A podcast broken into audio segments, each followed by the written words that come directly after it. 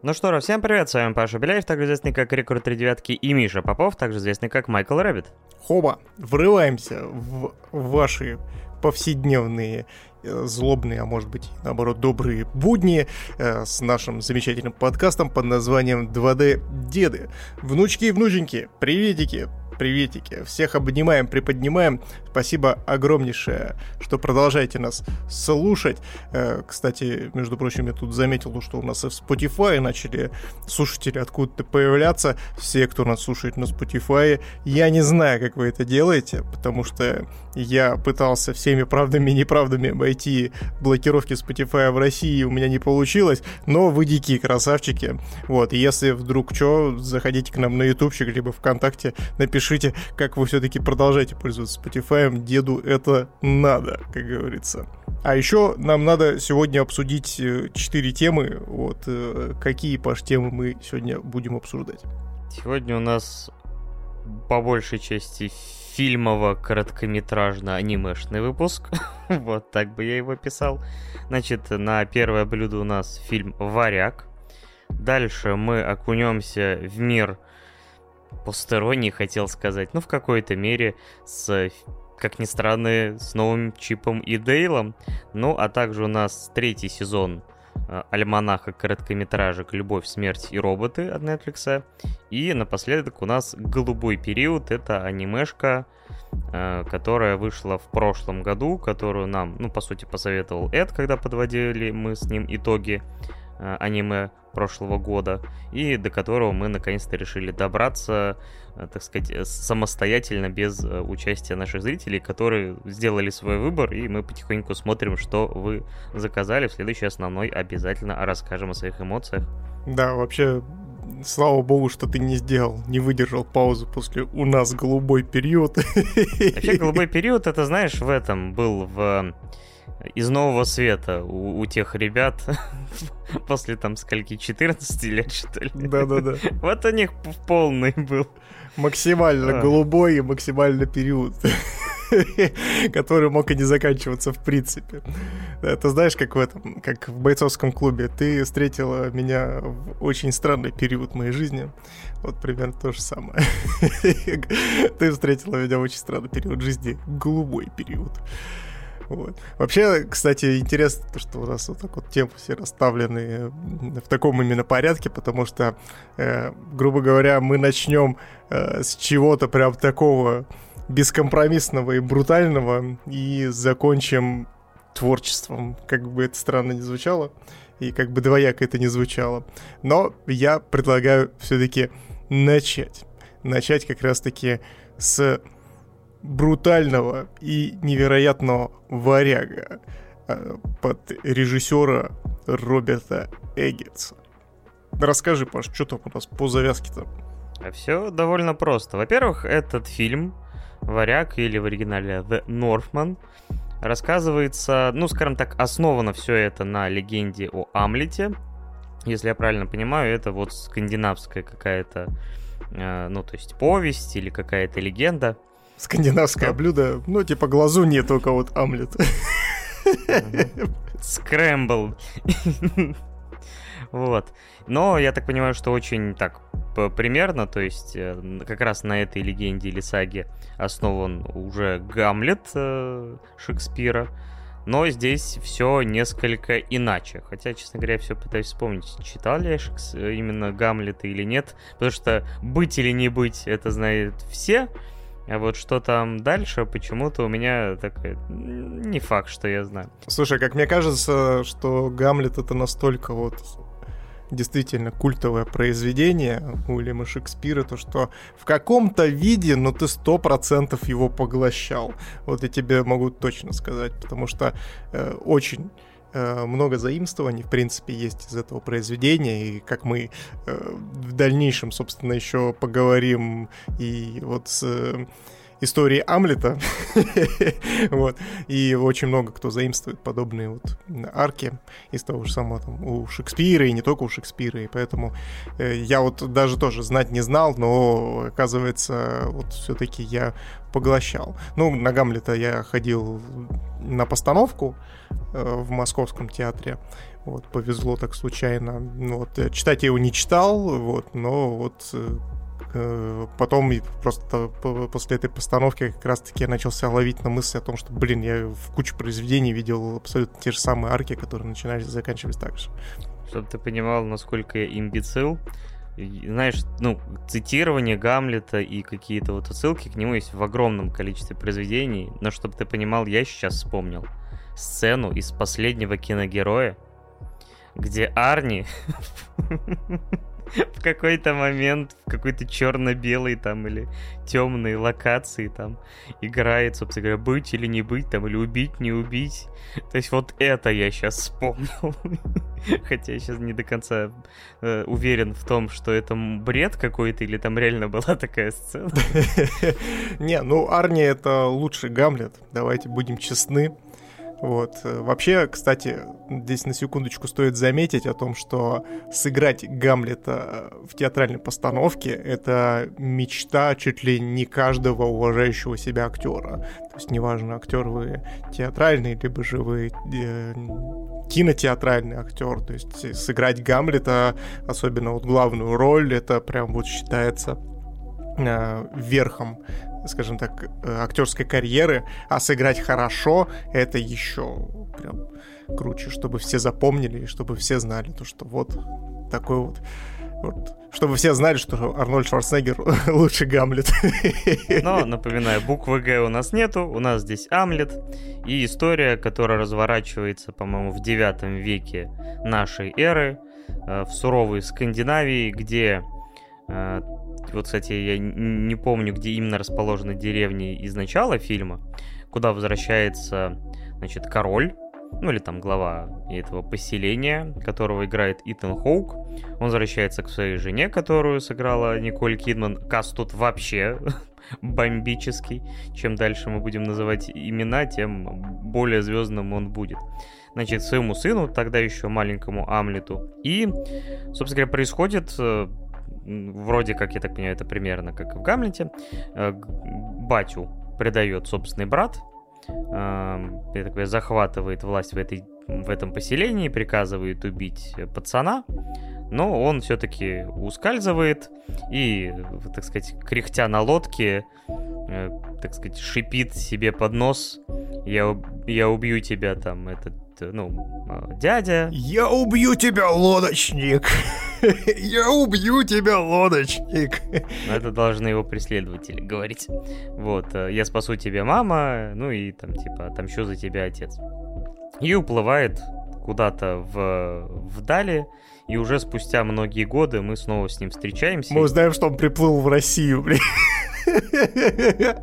Простите. Таким окольными путями, потому что, само собой, таймскип прошло там лет эдак, не знаю, там 15 минимум. Хотя, что забавно, знаешь, что Николь Кидман играет э, маму Александра Скарсгарда, а между ними как бы что-то там лет 8 или 7 разницы в возрасте. То есть они, например, в этом... А помнишь сериал «Большая маленькая ложь»? Э, они там вообще играли мужа с женой. Ну, там с небольшой разницей заметной.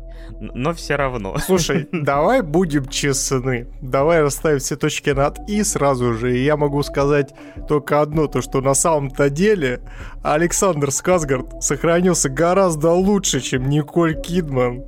Это прям вообще без всяких каких-либо голубых периодов. Не знаю, мне последние годы очень Николь Кидман нравится. То есть она похожа, как и все актрисы за 50, конечно, себя там наделала пластик многочисленных, но почему-то из большинства актрис почему-то как выглядит именно она мне нравится. Нет, слушай, ну давай, давай здесь тоже как бы отдадим ей должное. Ну то есть я не говорю то, что она плоха, просто по сравнению с Александром Сказгардом, ну то есть здесь вот просто без вариантов. То есть здесь, чтобы вы понимали, в фильме «Варяг» даже Анна Тейлор Джой выглядит гораздо хуже, чем Александр Сказгард. Вообще он играет здесь такого прямо зверя в людском обличии, потому что он, опять же, там, раскачан, суров в сражениях, яростен. И вот это вот, собственно говоря, упомянуто, то, что они добрались до Land of the Roofs, Э, собственно говоря, они нападают с отрядом, к которому он прибился на деревеньку славянскую, где всех жестоко переубивали. То есть э, очень прикольно вообще все это снято. То есть вообще одна из самых, наверное, сильных сторон этого фильма именно визуальное повествование. И вот в, этот, э, в этой сцене как раз там использован плюс-минус там один кадр. Хотя, может, и не один, но, по крайней мере, какая-то часть вот одним планом, там, типа, слева направо камера двигается, все эпично, там, все горит, все умирают, грязь, кишки, все как, собственно говоря, и надо во время нападения вот этих вот зверских воинов, которые перед этим, не знаю, там в шкурах у огня прыгали. То есть э, максимально все сурово и брутально. И, собственно говоря, в этой деревне он отыскивает, э, точнее, встречает Ольгу, которая играет э, Аня Тейлор Джой. Но перед этим он еще встречает Бьорк. Я все думал, кто это, кого она мне напоминает. Потому что, зайдя в храм э, местный, он там видит, собственно говоря, женщину, которая ему там начинает рассказывать, э, ну, что его ждет в дальнейшем. И вот потом я в процессе выяснил, да, что это как бы, оказывается, Бьорк сыграла эту там ясновидящую, там, не знаю, там хромовщицу или кем она там была. Но опять же, то есть вот какой здесь каст, это мама дорогая. Вот, и, собственно говоря, потом он э, решает вместе с рабами вернуться на родину, э, ну, в Исландию, опять же. В Исландии ли была оригинальная деревня, я так и не понял. Ну и найти своего дядю, освободить маму и всех нагнуть. Дальше мы не будем рассказывать про сюжет.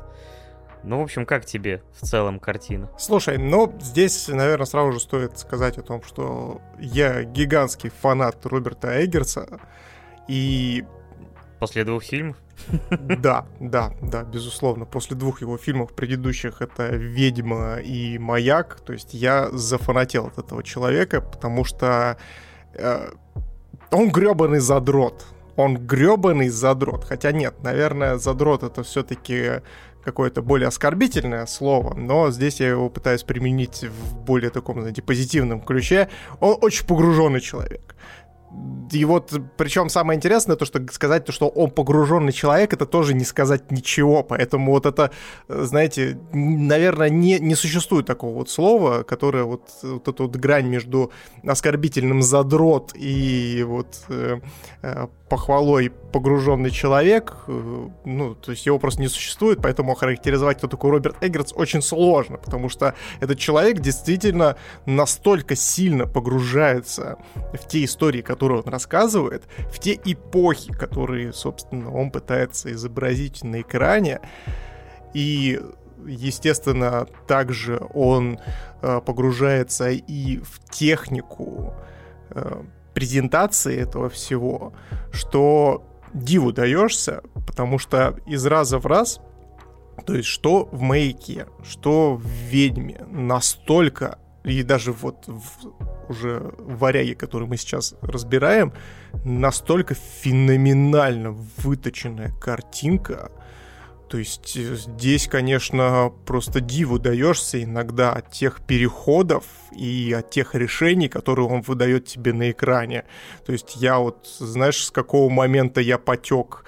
Я потек с момента, когда они вместе, когда наш главный герой, собственно, Амлет, еще будучи маленьким, вместе с отцом э, приходит к Уильяму Дефо, э, бахают там какой-то э, какого-то неправильного супа, и э, отец э, берет, получается, руку маленького Амлета, подносит к своей ране, и в этот момент у нас происходит плавный переход на внутренности отца, о том, что внутри него целый мир, э, из его сердца, собственно, растет вот это древо их, собственно...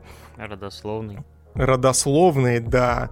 И как это все преподается, в каких цветовых оттенках, насколько это все выверено и круто сделано, что ёпарасоте. То есть я как э, тоже человек, э, который занимается визуализацией в какой-то мере, не, не в такой мере, естественно, как Роберт Эггертс, я всегда э, ну, очень, ну, нахожусь в восторге от подобных вот э, вещей, и Роберт Эггерс это вот как раз-таки один из тех э, творцов, которые из раза в раз э, меня удивляют. То есть сначала он меня очень сильно удивил в «Ведьме», потому что это его по факту была дебютная работа. Э, затем он меня просто разорвал на атомы своим маяком. Э, и... Что? Что? Что? Что? Что? Что? Что? Что? Что? Вот это вот все. Да. И здесь, ну, собственно, он закрепил э, свою, ну, собственно, свое звание невероятного художника, в первую очередь, не просто режиссера, вот именно как художника-творца э, в «Варяге». Хотя, казалось бы, «Варяг», если честно, это, ну, наверное, для него, как э, именно фильмодела с авторской стороны, то есть человек, который делает авторское кино, наверное, это самый менее авторский фильм в исполнении Роберта Эггерса. Потому что, ну, если мы э, ну, то есть, вот, допустим, я тут перед тем, как посмотреть «Варяга», я начал читать, э, ну, решил перечитать рецензии, что там пишут про «Ведьму» и про «Маяк». То есть, «Ведьма» была достаточно скомкана оценена, потому, ну, не критиками, а конкретно аудиторией, то есть массовым зрителям. То есть мало кто что помнил, понял. В «Маяке» вообще никто ни хрена не понял. То есть все такие, блин, что за муть? Что происходит? Вообще ни хера непонятно. Просто сняли кино для таких же задротов, вот как, собственно, сам Роберт Эггет. А здесь получается так, то, что «Варяг» у нас Э, по факту-то это массовое кино, которое, на удивление, массам понравилось. И э, это неудивительно. Ну, то есть, во-первых, в Роберта Эггертса швырнули наконец-то бюджет, то есть бюджет варяга 90 тысяч. Я уверен, за этих 90 тысяч больше 90 тысяч, да. 90 миллионов. 90 э, тысяч бутербродов с маслом, собственно. Именно столько мы... Э, именно столько было заплачено Александру Сказгарду. Он это, естественно, все съел, и поэтому он такой вот бесконечно накачанный. Вот. И, собственно, ну, 90 миллионов в него швырнули, сказали, снимай. Я уверен, что из этих 90 миллионов, конечно, большая часть ушла на гонорары конкретно актеров, потому что, ну, каст, как бы мы тут, конечно, не говорили о том, что, ну, это не первой величины, там, актеры и тому подобное, но как бы и язык не повернется назвать того же самого Александра Сказгарда или Николь Кидман э, актерами категории Б. Ну, то есть э, это вот что-то такое, знаете, может быть, они не, не на передовой, но это не самые как бы такие э, актеры, которые, которые кто, чё, кого. И здесь самое интересное, знаешь что, мне э, вот весь фильм «Варяг», особенно вот э, скажем так, игра Александра Сказгарда, знаешь, что напомнила? Напомнила такую очень, э, скажем так, малоизвестную, но э, при этом отложившуюся у меня в памяти работу под названием True Blood. Это был сериал про вампиров, где как раз-таки Александр Сказгард играл такого ультра накачанного, еще будучи молодым, вот такого вампира, который действительно такой жестокий, бескомпромиссный, при любой, в любой непонятной ситуации он сдирал с себя рубашку и щеголял своим обнаженным торсом. Ну, в общем, и вот здесь примерно э, вайбы такие же я испытал. Такой, воу-воу-воу, Саша, Саша, что ты делаешь? Что ты делаешь? Оденьте его, пожалуйста, кто-нибудь. Накиньте на него хотя бы шкуру, я вас умоляю. Потому что, ну, действительно, он здесь просто машина. Это, ну, вот действительно, это, знаешь, как... Э, конечно, фильм называется «Варяг», то есть, ну, я, правда, не согласен с этим названием, потому что, ну, Норфмен, ну, то есть северянин, наверное, больше ему подходит, потому что «Варяги» — это все-таки немножечко другие э, представители, собственно, нашей истории. И, ну, скажем так, Амлет в этом э, плане не является варягом. Вот если быть до конца откровенным. Но э, при этом, при всем, э, собственно, э, вот этот запрос, скажем так, на бескомпромиссную жестокость, вот эту скандинавскую. Вообще, давайте будем честны, то есть вот эти там варяги, викинги, они вот, собственно, сейчас в моде, то есть раньше были в моде пираты, сейчас, собственно, в моде варяги и викинги. Спасибо Assassin's Creed за это, собственно. Я даже, чтобы ты понимал, я встречал э, комментарии, где люди пишут о том, что если кому-то нравится Игра Престолов, если кому-то нравится Assassin's Creed Valhalla, обязательно смотреть Вот так вот. Вот такая. И я с этим, я с этим абсолютно согласен. И вот, собственно, на этом я, наверное, закончу свое подытоживание. Э, если вы любите Assassin's Creed Valhalla, если вы любите Игру Престолов, если вы любите Роберта Эггерса, если вы любите Александра Сказгарда, если вы любите Николь Кидман, если вы любите Анну Тейлор-Джо, если вы любите маму, если вы любите папу, бегите и смотрите. Так э, вы максимум можете добежать до компьютера, разве что. Потому что кино вы все равно не посмотрите. Бегите в соседнюю вкладку. Браузера, да. Мы примерно ничего вам не рассказали про большинство составляющих этого фильма, на то мы и деды.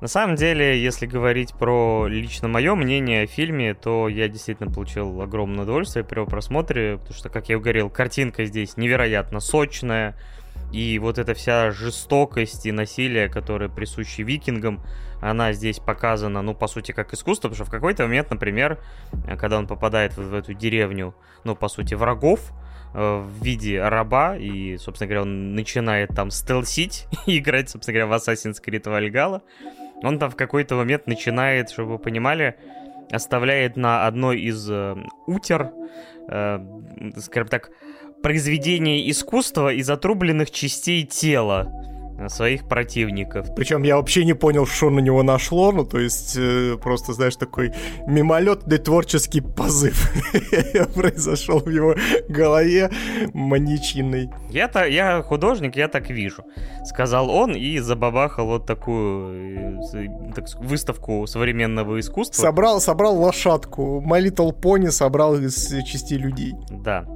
Вот, и получается, что как бы иногда это как бы даже жутко, потому что настолько он вот совмещает в себе какие-то, ну, как бы облик человека, например, но при этом повадки действительно какого-то зверя, волка. То есть э, буквально, то есть когда они там не знаю, там атакуют, они начинают, ну, буквально рычать что-то там, то есть что-то нечернораздельное э, выкрикивать. То есть, при этом единственное, что не, в, не каждая экшн-сцена здесь поставлена великолепно, как мне кажется, потому что вот та сцена с нападением на деревню, мне, ну, я, я кайфовал невероятно.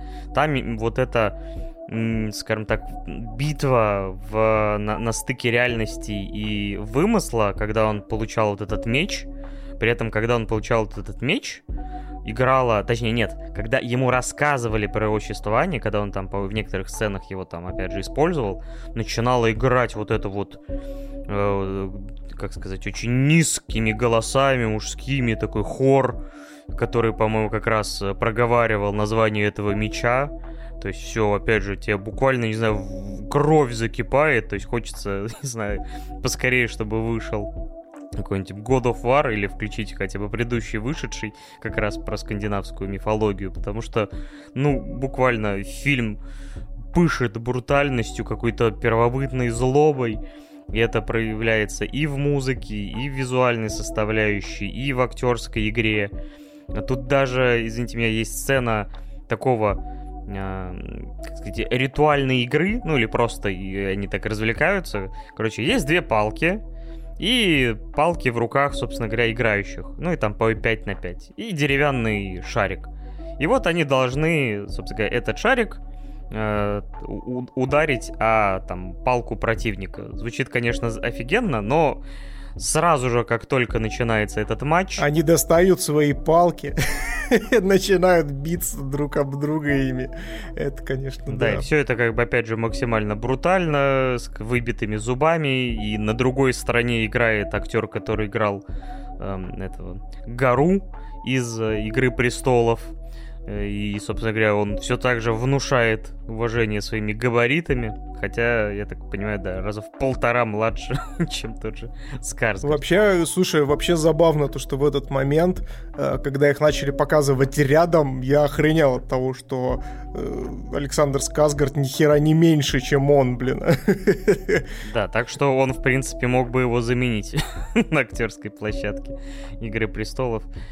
Так что, опять же, если... Ну и плюс э, финальная сцена у э, этого вулкана, ну, настолько круто с визуальной части выглядит, что, ну, ты сидишь завороженный, наблюдаешь за этой жесточайшей битвой на смерть, то есть...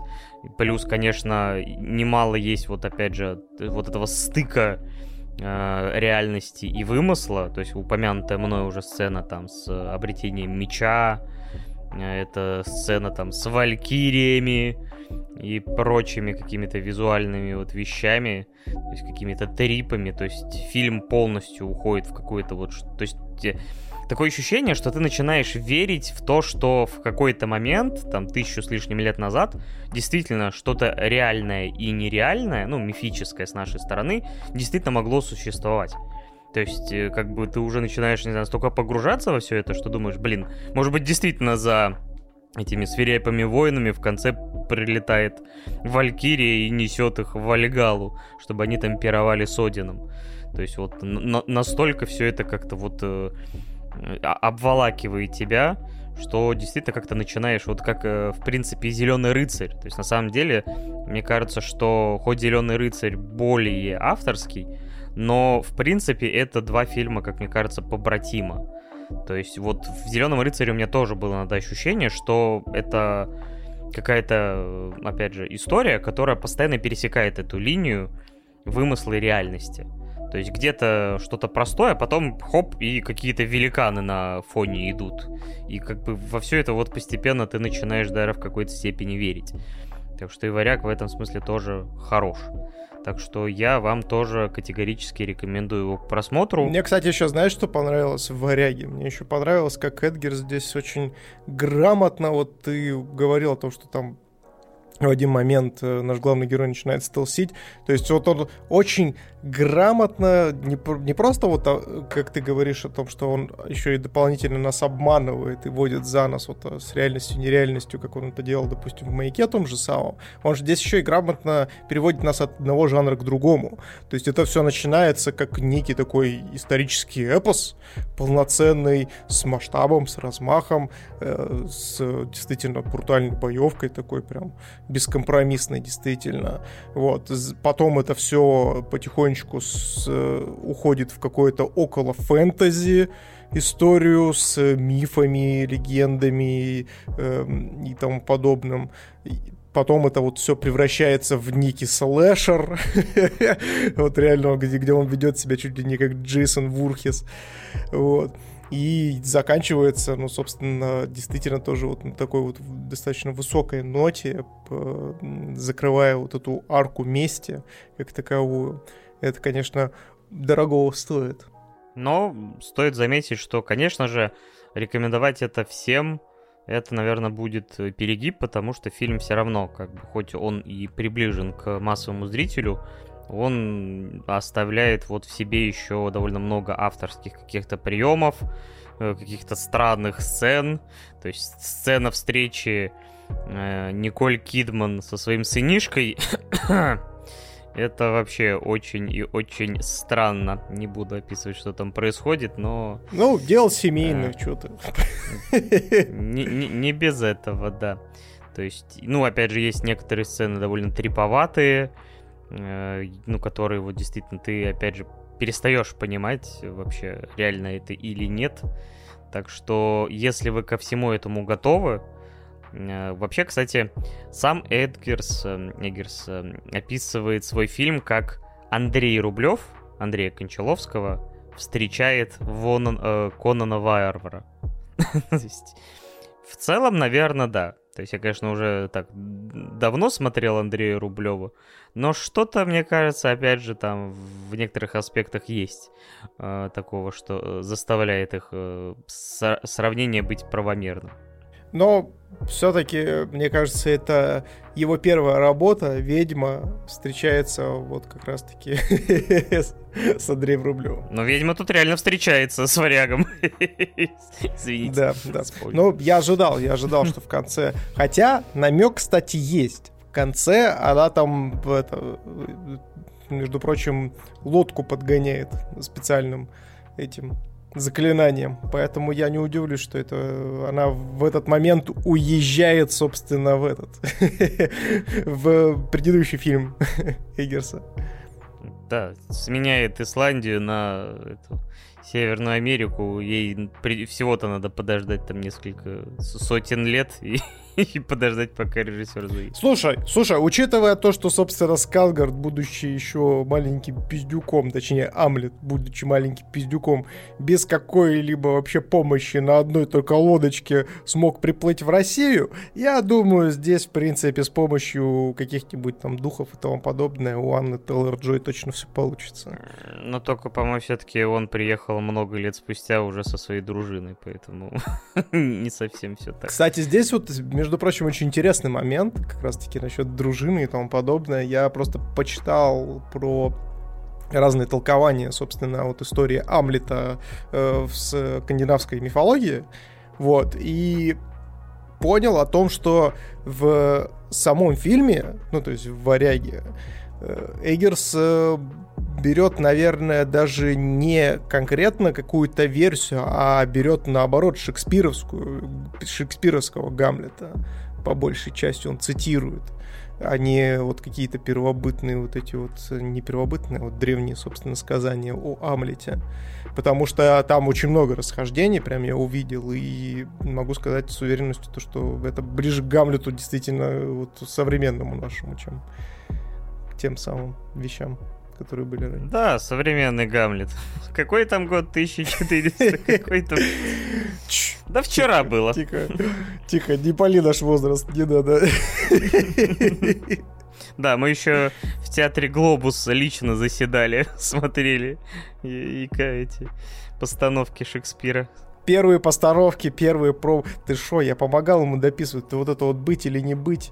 Вот в чем вопрос. Это, это же было про... Это же я, блядь, ему в эту фразу сказал. Потому что я забыл, нужно мне быть или не нужно мне быть. Вот что нам надо, так это поставить оценочки финальные.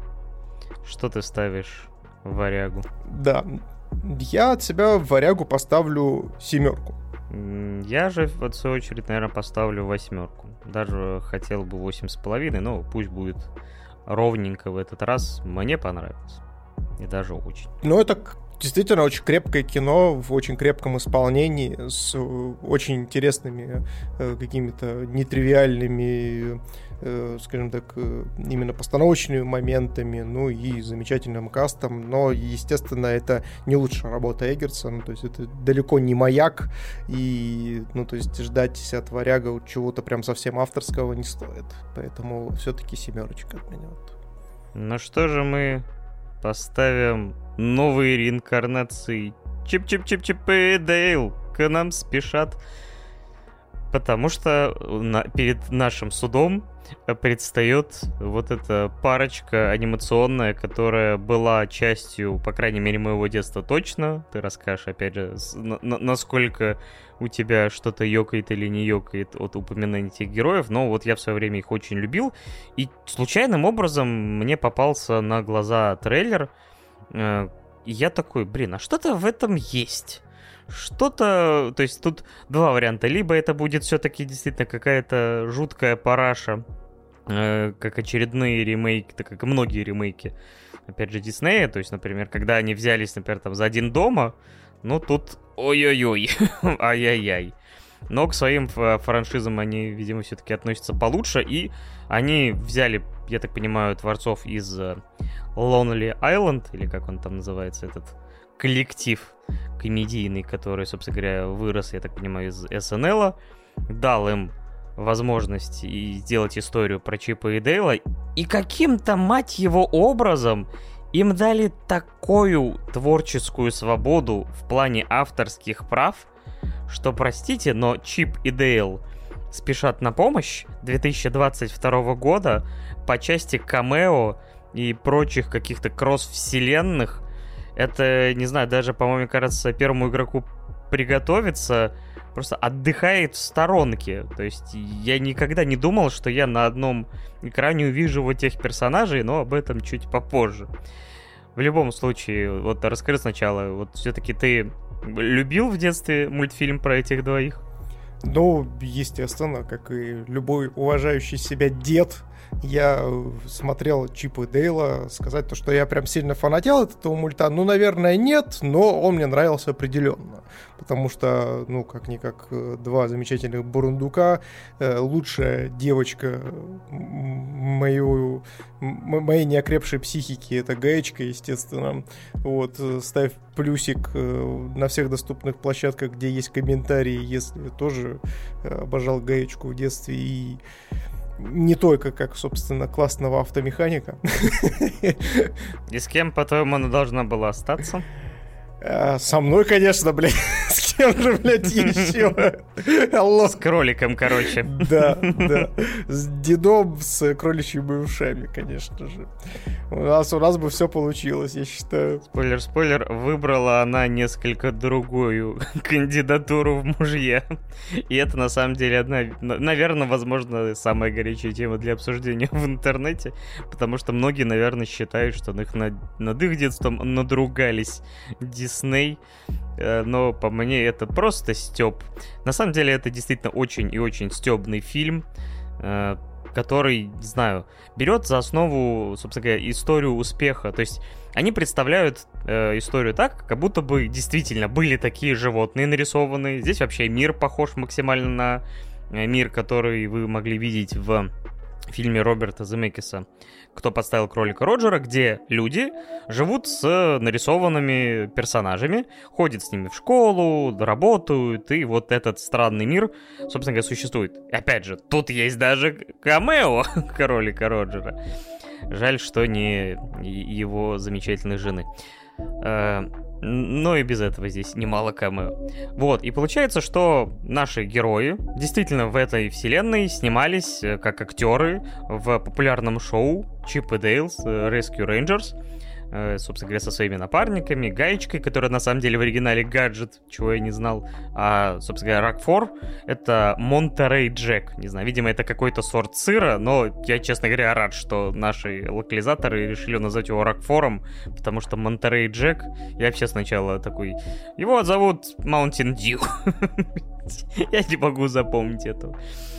Вот, и, собственно говоря, после закрытия их шоу, Потому что по этой версии они нафиг разругались. И, кстати, чтобы ты понимал, э, там фигурирует такой мультпроект, как э, типа Дейл хотел уйти на вольные хлеба, и ему предоставили э, возможность сняться в пилоте сериала, который называется Double O Дейл. 00 Дейл, да, в переводе. Да, к 007. И чтоб ты понимал, в реальности Дисней собирался создавать спин под названием Double O Duck — э, про, собственно говоря, утку спецагента, которая была бы, собственно говоря, максимально э, на намешана с отсылками к Бонду, но они его переделывали и сделали черного плаща. То есть вот такая вот завернутая отсылка как бы. А, так вот в чем прикол. То есть там же была, был момент, когда там как раз-таки черный плащ, по-моему, то ли в конце в сцене после титров, то ли когда он говорил о том, что типа, да, мой ремейк будет, мой, мой, мой ремейк. Ну, вы же, вы же все любите меня, черный плащ такой говорит тому подобное. Ну, не без этого тоже. Ну, вообще, я удивлен, на самом деле, насколько Дисней повернут на утках. Почему они в один момент просто взяли, блядь, и повернулись на утках. То есть они начали, блин, снимать там утиные истории, э, господи, вот э, черного плаща, э, господи, там всякие, всякие разные, скруч Макдаки были и тому подобное. Мне нравится, что это всего лишь два проекта, которые даже связаны между собой с помощью зигзага Макряка. Кстати, между прочим, в «Чудесах на виражах» тоже был зигзаг-макряк. Так что вот живите теперь с этим. Да я это уже и забыл. Ладно, в общем, короче, нашим двум героям приходится уже спустя эти там 30 условно лет встретиться.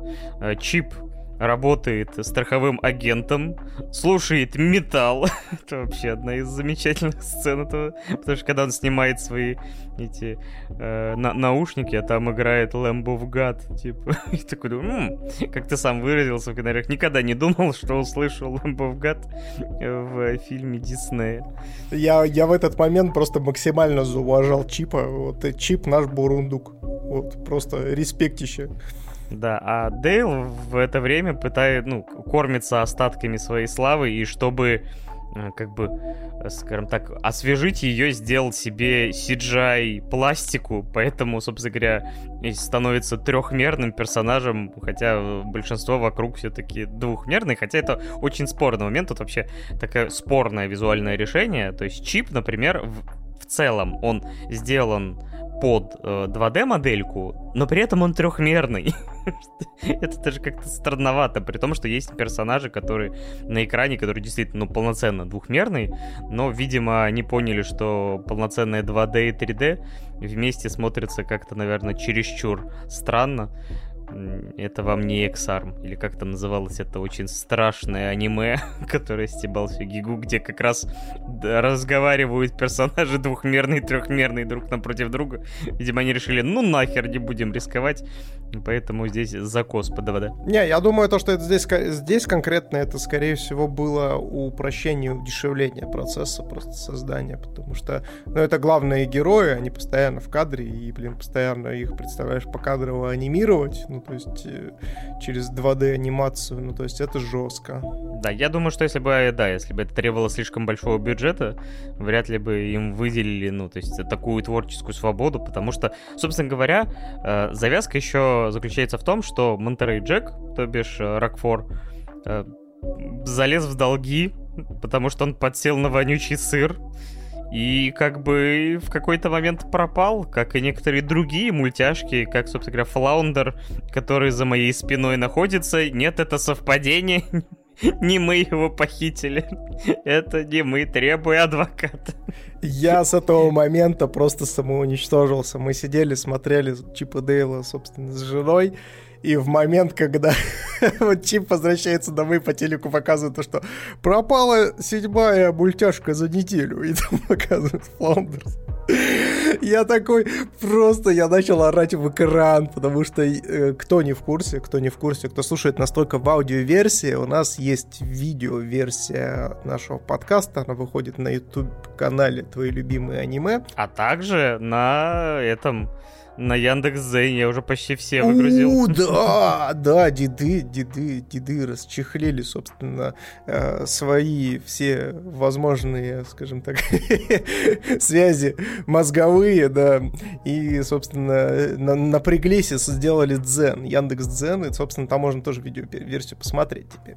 Вот, и, собственно, за Пашей как раз-таки на стене прибит, прибит мертвая рыбка из русалочки, собственно. И я прям, я прям аж, я аж захрюкался до, до полусмерти, я аж рыдать начал. Это просто настолько вот попадание было бы очень смешно, если у Disney Plus такие просто в один момент 2D дедов такие начали запихивать. Отсылочка на 2D дедов. То есть вот настолько это метафильм. Но вообще, кстати, говоря вообще про отсылочки, опять же, я не зря упомянул в начале, что я не понимаю, как вообще у них получилось э, вот организовать такое количество камео, потому что есть, знаете, то есть, ну, Дисней славится тем, что у них там, типа, есть Марвел, Звездные войны, э, своя вселенная классическая, Pixar, и ты думаешь, что это уже дофига, поэтому они там в условном, э, в как его там, в Ральфе, например, там опять же тоже было куча персонажей, но когда ты видишь в одном кадре ради какой-то шутки они делают э, рекламу там где-то на билборде, и там делают акцент на ней, и там показывается фильм «Инопланетянин против Бэтмена», где этот Ити говорит там «Я прощать, Бэтмен». Я не знаю, я начал... Я вообще весь фильм, честно говоря, прогыгыкал большую часть. Или когда на билборде тебе показывают э, плакат слэш предвыборную кампанию Батхеда, блядь. Да, да, Батхеда. То есть ты думаешь, я вижу Батхита в мультфильме Диснея, ну, ну, то есть это, конечно, не совсем неполноценный мультфильм, или там они идут по русской бане, в которой сидит Стэнли Марш, типа отец... А, нет, не Стэнли, а... Господи, как звать э, а, батю Стэна? Ну, Стэн Марш, да. Тогда я забыл, как э, пацана зовут. Ладно, неважно. То есть, конечно, некоторые отсылки, они такие просто, типа, отсылка ради отсылки, то есть, ну, и ты видишь. Но они представлены в таких обстоятельствах, и как бы ты не ожидаешь это увидеть, не знаю, там они стебутся над форсажем, и там будет рекламный бир- билборд, там типа детский форсаж. Ой, господи, и Рэнди, Рэнди, Рэнди, Рэнди, Рэнди. Да, Рэнди, да. Вот. То есть, и ты просто удивляешься, как бы, типа, есть персонажи Paramount Pictures, есть персонажи Universal, Warner Brothers, и как бы какие-то персонажи из аниме. Но, сука, у них есть Блять, уродливый Соник! Уродливый Соник! Этого персонажа даже не существует! Это просто дизайн со, кроля, господи, ежика Соника из ранней версии фильма, которую люди настолько захейтили, что они переделали. А они запихнули этот фильм. То есть они использовали мем и, видимо, купили права на использование этого дизайна и запихнули его в себе в картину. Вы вдумайтесь в этом. Ай, господи. Или, например, когда они начали стебаться над вот этой зловещей долиной и сделали персонажа, я вот не знаю, типа, я все думал почему-то, что он из Берсерка, не Берсерка, господи, Биовульфа. Помнишь такой э, фильм Роберта Замекиса? Там просто все трехмерное было, Включая жопу Анжелины Джоли. А, ладно, не о том я думаю сейчас. Вот. И, короче, там есть персонаж такой викинг, у которого голос Сета Рогина, которого самый, наверное, странный смех в Голливуде. Вот я даже не буду пытаться его повторить. И в какой-то момент, сти... что они стебутся над мертвыми глазами этого персонажа, используя предыдущие анимационные реинкарнации Сета Рогина, потому что, как я выяснил, не только собственно говоря, Пумба из э, Короля Льва, но и вот эти два, там, Мантис, по-моему, какой-то персонаж из этих монстров и ладно, не помню, как этот назывался, мультфильм. Это тоже э, э, мультфильмы Рогина, опять же, других, мать его, студий. И персонаж вот этого Пумбы, которого стебут за мертвые глаза, стебет другого персонажа за мертвые глаза и зловещую долину. Разве это, мать его, не золото?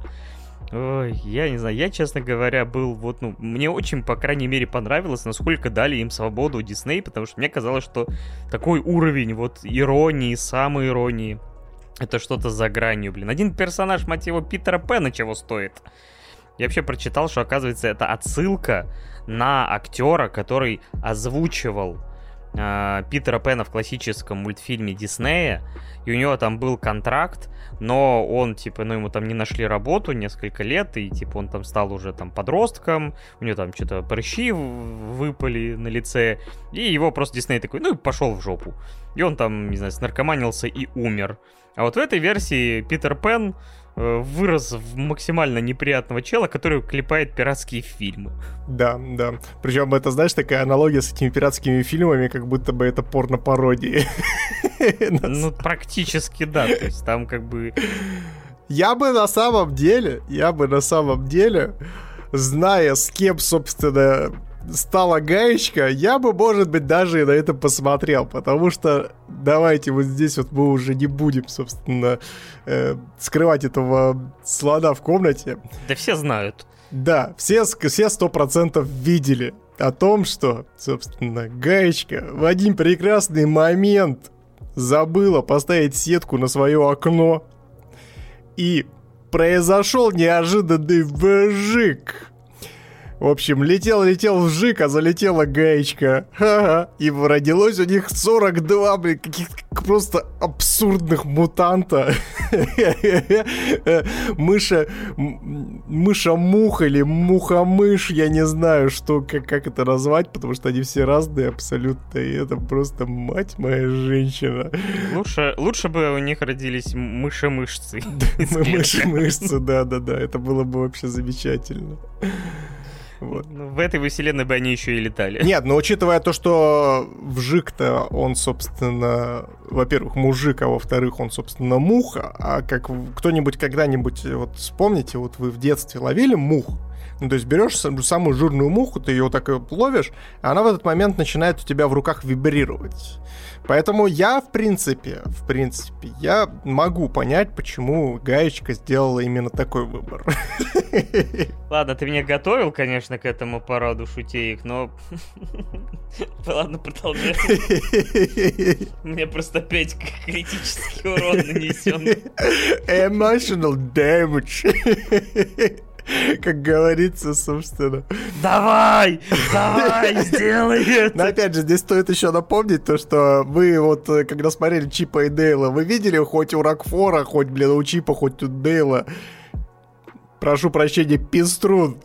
Это не то, что я бы хотел увидеть. Они, блин, гребаные евнухи и патенты, поэтому, собственно, Гаечка нашла единственного настоящего мужчины в команде, и, собственно, с ним все у нее получилось. Бесконечно радостно за гаечку, конечно, но такого я не ожидал, конечно. Ну, я себе заспойлерил это, потому что...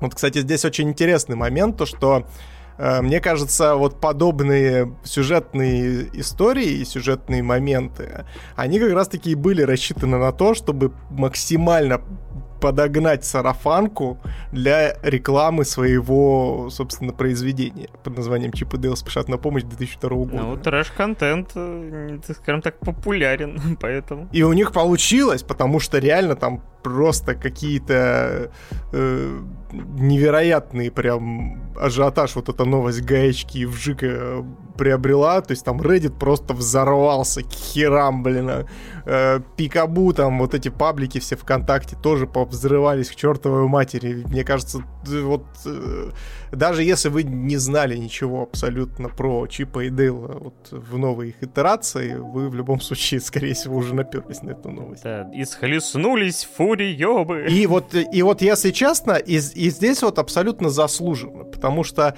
вот как э, вот Паша вот перечислил огромное количество всяких камео и тому подобное, на удивление здесь все камео сделаны очень прикольно. То есть они, знаете, вот меня вот Э, да, тот же самый первому игроку приготовиться очень сильно напрягал.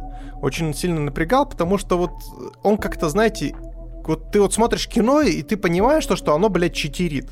То есть оно читерит вместо того, чтобы увлекать тебя каким-то э, действительно классным сюжетом, интересной запутанной историей и тому подобное, оно тебя заставляет просто заниматься тем, что ты сидишь и ищешь пасхалки.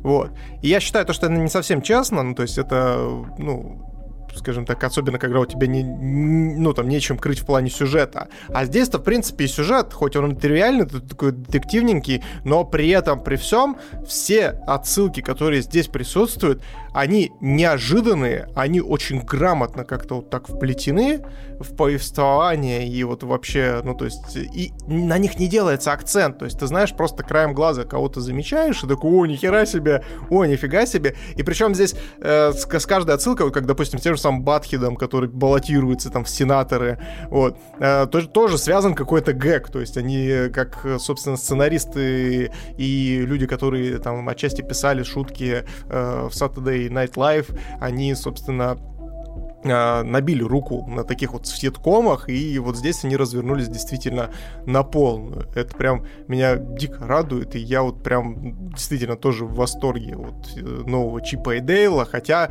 ну, опять же, здесь э, стоит некоторую ложку дегтя в это все дело воткнуть, э, потому что все-таки, ну, чувствуется то, что некоторая, скажем так, Э, детскость всего происходящего, но местами, местами они вот э, где, где могли, они могли пробросить вот какие-то такие вот вещи. Как, например, та же самая история с этим, с Антмен. Когда... Да, когда сидит, собственно, э, человек-муравей. И такой, типа, вообще изначально мы, типа, думали, что мы создадим, типа, не человека-муравья, а тети человека. То есть, ну, типа, ант и аунт. Ну, то есть, это, типа, э, муравей и тети. Ну, типа, просто вот меня... Я был человеком, которого любили тети. Я, я такой, знаю, знаю, что там там присутствует в команде Сет я такой, не, ну надо было, чтобы еще и Кантмен существовал.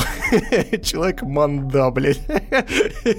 Хотя, э, мне кажется, то, что э, это вот, знаешь, ну, это вот юмор моего пошива, то есть вот это слишком пошло, хотя Сетроген, конечно, меня по пошлости точно перебьет, и еще, блин, а, и не раз, и не два, но при этом, то есть Антмен и Кантмен, ну, то есть это все-таки созвучно, и вот о них более тонко получилось с позиции потому что там дальше в конце, в сцене после титров они даже показали некий, некий тизер этого э, всего этого происходящего. Это, конечно, ультрапотеха. Да, я тоже, наверное, скажу, что я в умеренном, условно, восторге, потому что мне где-то, наверное, во второй половине накал вот этого юмора, отсылок как-то подснизился, сделав там упор на какие-то взаимоотношения персонажей, и просто как бы как-то вот был такой промежуток где-то, не знаю, минут 15-20, где как-то и накал шуток уменьшился, и персонажей как-то душевных особо моментов не было. Хотя, знаете, душа у этого фильма тоже есть. То есть все-таки взаимоотношения Чипа и Дейла, скажем так, э, иногда, ну, чуть-чуть, но за душу берут. То есть, опять же, я поставлю выше там свой, ну, например, любимый там Лего-фильм, который тоже основан, по сути, на какой-то вот популярной франшизе, и там тоже присутствует и душа, и много юмора, и мета-юмора. И, в принципе, Чип и Дейл удивительно для меня как бы попал вот в эту категорию таких фильмов. И, не знаю, то есть это условно можно назвать его там, кто подставил Кролика Роджера 2, там, и, не знаю, там, по предвестником Дэдпула под крылом Диснея. Мне реально очень интересно, как запустить вот в эту игровую площадку нашего любимого супергероя. Мне кажется, что если он будет путешествовать э, по этому миру, не знаю, там, с этими двумя бурундуками, это вообще будет отличное трио. Типа, чип-чип-чип-чип, Дейл и Дэдпул. То есть они пытаются спасти, а он их нарезает. Я бы посмотрел на такой кроссовер. Да, э, Дисней, пожалуйста, да, и реализуйте нашу идею. И, пожалуйста, не садите нас за то, что мы убили Фландерса. Флаундер, он Флаундер, Фландерс, это Крюсачис. Симпсонов. Хотя в Чип отсылки на Симпсонов тоже есть. Да, господи, на Рика и Морти. То есть я удивлялся, помню, в, в, как бы в космическом джеме э, на наличие там Рика и Морти. Но, блин, Рик и Морти вообще настолько мультивселенные, мультипространственные ребята, что даже к Диснею заглянули, хоть опять же никакого отношения к их авторским правам не имеют. Да, вот, кстати, между прочим, ты вот Space Jam второй упомянул, вот Space Jam 2 это более, знаете, такая э, как-то нечестная как раз-таки вот э, экранизация с отсылочками, где вот э, просто напихали кучу персонажей без какой-либо выдумки. Вот здесь такого нет. А теперь, Паш, давай, расскажи, что ты поставишь-то в итоге Чипу и Дейлу. О, хороший вопрос, потому что я, наверное, склоняюсь снова к восьмерке э, или там к семи с половиной, потому что действительно я вот иногда смеялся в голос, большую часть времени я как минимум типа там, гыкал. Э, опять же, были и душевные моменты, которые хоть меня там не особо тронули, но опять же они были, скажем так, неплохие. Эм, я думаю, что да, я все-таки остановлюсь тоже на восьмерке. Да, это было довольно клево и неожиданно. Приятный сюрприз от Диснея в кои-то веке. Что ставишь ты? Да, я здесь с тобой соглашусь. Это действительно, особенно когда ты ничего не ожидаешь от, ну, то есть просто ни с того ни с сего на Disney Plus выходит такое вот э, очень крепкое, замечательное кино с уймой отсылок. Но э, мне единственное, значит, не понравилось, мне еще не понравилось то, что это, ну, не вполне, со, ну, не совсем самодостаточное произведение как таковое. Ну, то есть это вот как, знаешь, типа история на вечерочек, то есть это не такой, знаете, перезапуск, который, э, возможно, бы перезапускал для нас Чипа и Дейла именно в той формации, которая была ранее, но при этом это все равно тоже забавно, интересно и стоит внимания. От себя я поставлю шестерку. Вот такие дела. А мы переходим от веселой и э, духоподъемной анимации к чему-то более любовно-смертельно-роботскому от одного яркого и замечательного капустника, наполненного отсылками и неожиданными камео, мы переходим к другому капустнику, но уже в формате альманаха под названием «Любовь, смерть и роботы». Да, на наш суд э, пришел третий сезон, хотя, по сути, можно его спокойно было бы назвать второй половиной второго сезона, потому что если первый, э, по-моему, где-то 20 э, короткометражек в нем было там, или там 18, точно не помню, поправьте меня. А здесь сначала в год, по-моему, назад, э, значит, вышла где-то серии, по-моему, 8. И, честно говоря, второй сезон на меня вообще впечатления никакого не произвел. Я посмотрел, по-моему, серии 3, сказал, ну, норм, и как-то даже меня не потянуло, хотя это довольно глупое решение, потому что каждая э, короткометражка в этом альманахе, что в первом сезоне, что во втором, это все-таки отдельный режиссер, э, иногда отдельная студия, которая занимается этим, и уникальный какой-то по-своему подход, поэтому, как бы, если не понравилась одна, не обязательно, что не понравится все, обязательно там среди всех найдется какой-нибудь бриллиант, который вас, скорее всего, так или иначе покорит. Либо своим визуальным стилем, либо какой-то сюжетной концепцией, либо еще чем-то. И вот э, вышел третий сезон. Честно говоря, я, опять же, его не сильно ждал. И мне, конечно, интересно, как мы будем его обсуждать, потому что перед нами 9 серий. Как бы все по порядку, мне кажется, будет слишком долго обсуждать. Поэтому давай, наверное, попробуем, э, скажем так, более или менее выделить, наверное, по три э, от себя и обсудить остальные, просто как бы по мере того, что хочется высказать, что-то отметить. Потому что я, например, для себя открыл вот перед записью как бы оценки зрителей. Некоторые меня действительно удивили. Э, вот какие, э, скажем так, тебе хочется именно отметить в первую очередь, какие во вторую, ну и там, может быть, пару слов про, про оставшиеся. Ну, для себя я, наверное, в, во всем альманахе выделяю несколько с, серий таких вот именно фаворитов для меня. Это, естественно, вторая под названием «Плохая поездка». Она там повествует, собственно, о э, скажем так, неком корабле. Плохой поездки. Да, о, о, о повороте не туда, о заплыве не в ту гавань, так сказать.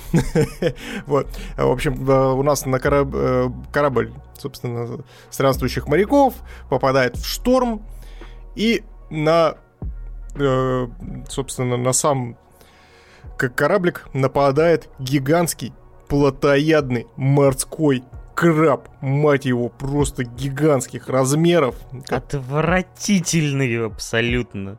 И начинает буквально перемалывать э, команду в кровавую кашу, но потом в какой-то момент он забирается в трюм, ну и, собственно говоря, начинается полноценно наша история. Да, да. Историю, конечно, не хочется спойлерить, потому что, ну, все-таки это короткометражки, она там длится 21 минуту всего, поэтому э, очень, ну, то есть э, вся история заключается в том, как команда справляется с этим плотоядным морским крабом, вот, и вариантов может быть огромное количество, и я уверен, вас точнее уверяю, что ни один из этих вариантов вы, наверное, не предугадаете. Вот, очень интересная такая полнометражка, причем самое интересное, что здесь в режиссерах у нас выступает Дэвид Финчер, который, собственно говоря, продюсер всего этого проекта, но, я так понимаю, впервые решил еще не только э, продюсерством заняться, но и срежиссировать одну из короткометражек. Да, да, да. Ну, кто не в курсе, Дэвид Финчер — это, собственно, человек, который нам подарил игру, который подарил нам бойцовский клуб, который подарил нам замечательный фильм «Семь», э, исчезнувшую ту же самую. И, собственно, он там и был еще исполнительным продюсером замечательного сериала «Охотник за разумом». Вот. И да, вот эта короткометражка, она прям действительно очень классно поставлена, очень интересное у нее такое повествование, в рамках которого ты а, ну, то есть вот Финчер, вот он как раз-таки за счет вот этих э, своих триллеров э, набил руку, и даже в короткометражке он тебя прям вводит за нос, и ты постоянно блуждаешь в некотором, знаешь, э, в некотором разбеге о том, как поступят герои в той или иной ситуации, и все ли так, как оно действительно является, и он все равно под конец умудряется выдать, э, выдать какой-то сюжетный поворот, и ты такой, ну, то есть очень прям динамично, очень круто. Графика, конечно, такая, знаешь, э, такой да, дарковая версия Sea of Thieves получилась ребят. Вообще, с такой анимацией у меня всегда есть такая легкая проблема, потому что одна, с одной стороны, э, гиперреалистичная, с другой стороны, все-таки остается именно, то есть, анимацией. То есть, и вот эта грань, которая иногда очень легко может ускользнуть вот эту пресловутую зловещую долину когда, ну вот, действительно какая-то вот вроде бы все такое, типа, все максимально, опять же, приближено к реальности, всякие отражения, там, поверхности, но что-то в лицах персонажа, что-то, то есть, ну, все-таки выдает, что это, ну, то есть, а, заведомо пытаются сделать их, наоборот, немножко карикатурными, немножко нереалистичными, и вот это вот иногда поначалу, там, первые, там, пару минут меня как-то немножко коробило, но потом я привык и уже наслаждался сюжетом и, там, атмосферой. Не, ну я не скажу то, что здесь прям модельки гиперреалистичные, здесь текстуры очень реалистичные, то есть что вода, что вот, э, ну, то есть дерево на корабле, вот текстура самого вот этого краба-людоеда,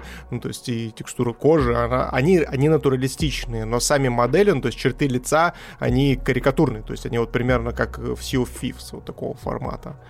Вот, поэтому я не знаю, у меня особо проблем не было с э, зловещей долиной, э, хотя в одной из короткометражек я все-таки поймал себя на мысли о том, что вот зловещая долина меня немножечко поглощает. И это как раз-таки переходим ко второй короткометражке, которая меня вот прям вообще просто в щепки уничтожила. Это... А можно я буквально секунду еще... Просто Теперь, мне кажется, Microsoft должна обязательно ввести в Sea of Thieves механику, где к, ним в трюм залезает плотоядный краб, и они начинают... И начинается Амогус, блядь. Именно так. Я в такое поиграл бы. Хотя там, так говорю, такая тварь мерзкая, что мне было настолько не по себе, насколько это возможно. Хотя вообще тут ну, короткометражек, где такой, не, я, я, о, не, не, о, господи, какой ужас. Я, я не представляю, что с тобой было при просмотре э, той самой знаменитой э, короткометражки из первого, собственно, сезона под названием «За э, гранью орла» или как она там называлась? Beyond Attila Rift, по-моему, как-то там за, за разломом Орла. Да, за разломом Орла, да, там называлась. Ну, знаешь ли, она была действительно жуткая для меня по многим критериям, но в этой, в этих короткометражках отличилась, например, та, про которую я, наверное, подробно вряд ли буду рассказывать, где были вояки, пещера и какие-то вот, опять же, паукообразные хреновины, которые, опять же, действовали на один из моих страхов, вот, вот каких-то жучков, пауков, которые набрасываются толпой и буквально там тебя за несколько секунд там сжирают. Это, опять же, э, возвращаясь к сцене из «Мумии» первой, там, 99 -го года. То есть вот это повторение вот этого моего детского страха. опять же. Э, поэтому, да, тут многие короткометражки на этом играли. Ну да, или вспомни ту же самую э, под названием «Swarm», «Рой», да, да, да, есть... да, да. Вот как бы тут мне говорю, в, этой, в этой, в этом комплекте короткометражек по моим там страхам и ньютным состояниям прошлись вообще катком. Поэтому я такой с интересом за всем этим наблюдал, но при этом иногда покрывался какими-то вот мурашками и там каким-то холодком. Отдавало меня от того, что типа, например, под кожу все это лезло. Метафорически. Это да, это да. Ну, а, собственно, вторая короткометражка, которая, вот, как я уже сказал, меня расщепила просто на атомы, это как раз-таки последняя под названием Джибара, э, за авторством и режиссерством, собственно, величайшего художника современности Альберта Мьелга. Громко, окей. Расскажи, что нам сделал самый великий и теперь уже оскароносный э, режиссер и творец. Да, ну вообще начнем с того, что да, Альберта Ельга я не перестаю им восхищаться, потому что как визионер, э, как вот человек именно художественной направленности, он ну невероятен. То есть его стилистика, она нельзя ее сравнить ни с чем, она такая самобытная, неожиданная, провокационная даже местами. И, э, собственно, в последней полнометражке он, мне кажется, даже себя превзошел в какой-то момент э, потому что, в общем, рассказывает нам это параметражка про э, некоторую таинственную женщину, которая одета в, в драгоценности, она по факту является то ли призраком, то ли, собственно, духом какого-то озера. Какой-то сверхъестественной сущностью в виде женщины. Ну, как обычно это бывает. Вы что? Все женщины это немножко сверхъестественно. Ты когда-нибудь видел женщину? Я вот тоже ни разу. Вот, и... Мы это обязательно вырежем. Вот. А, ну... Нет. И, в общем, а, а, так получается, то, что а, эта женщина застает рыцарей, которые, собственно, проходят через лес рядом с ее озером, и она различными танцами и криками начинает сводить их, этих рыцарей с ума и заманивать к себе, собственно, в озеро. То есть такая, знаете... Да, еще сирена. Да, то есть по, по, по факту это сирена, которая, собственно, э, не теннисной ракеткой машет, а которая, собственно, Э, сводит э, путников с ума и топит их, собственно, э, в озерах. Почему мне эта короткометражка понравилась? Во-первых, потому что здесь прям огромное количество аналогий и референсов, которые, ну, собственно, Миельга использовал, и они прям уши их торчат из всех щелей. Это, соответственно, большая аналогия на э, вот этот, э, скажем так, на поиск Эльдорадо. Вот. Кто не в курсе, то есть, собственно, когда открывали Южную Америку, собственно, огромное количество всяких э, блуждало мифов на тему там золота инков э, и тому подобное, и, соответственно, был большой миф вокруг Эльдорадо о том, что есть некоторое озеро, через которого можно попасть, э, собственно, в некоторое пространство, в котором, собственно, э, было э, богатство запрятано древними, собственно, индейцами, которые жили на этих территориях. Вот. Под небом голубым есть город золотой. Вот это все. Да, но только тут у нас золотая женщина. А, на самом деле тоже ворота можно так сказать, открыто. Пользуйтесь, кто хочет.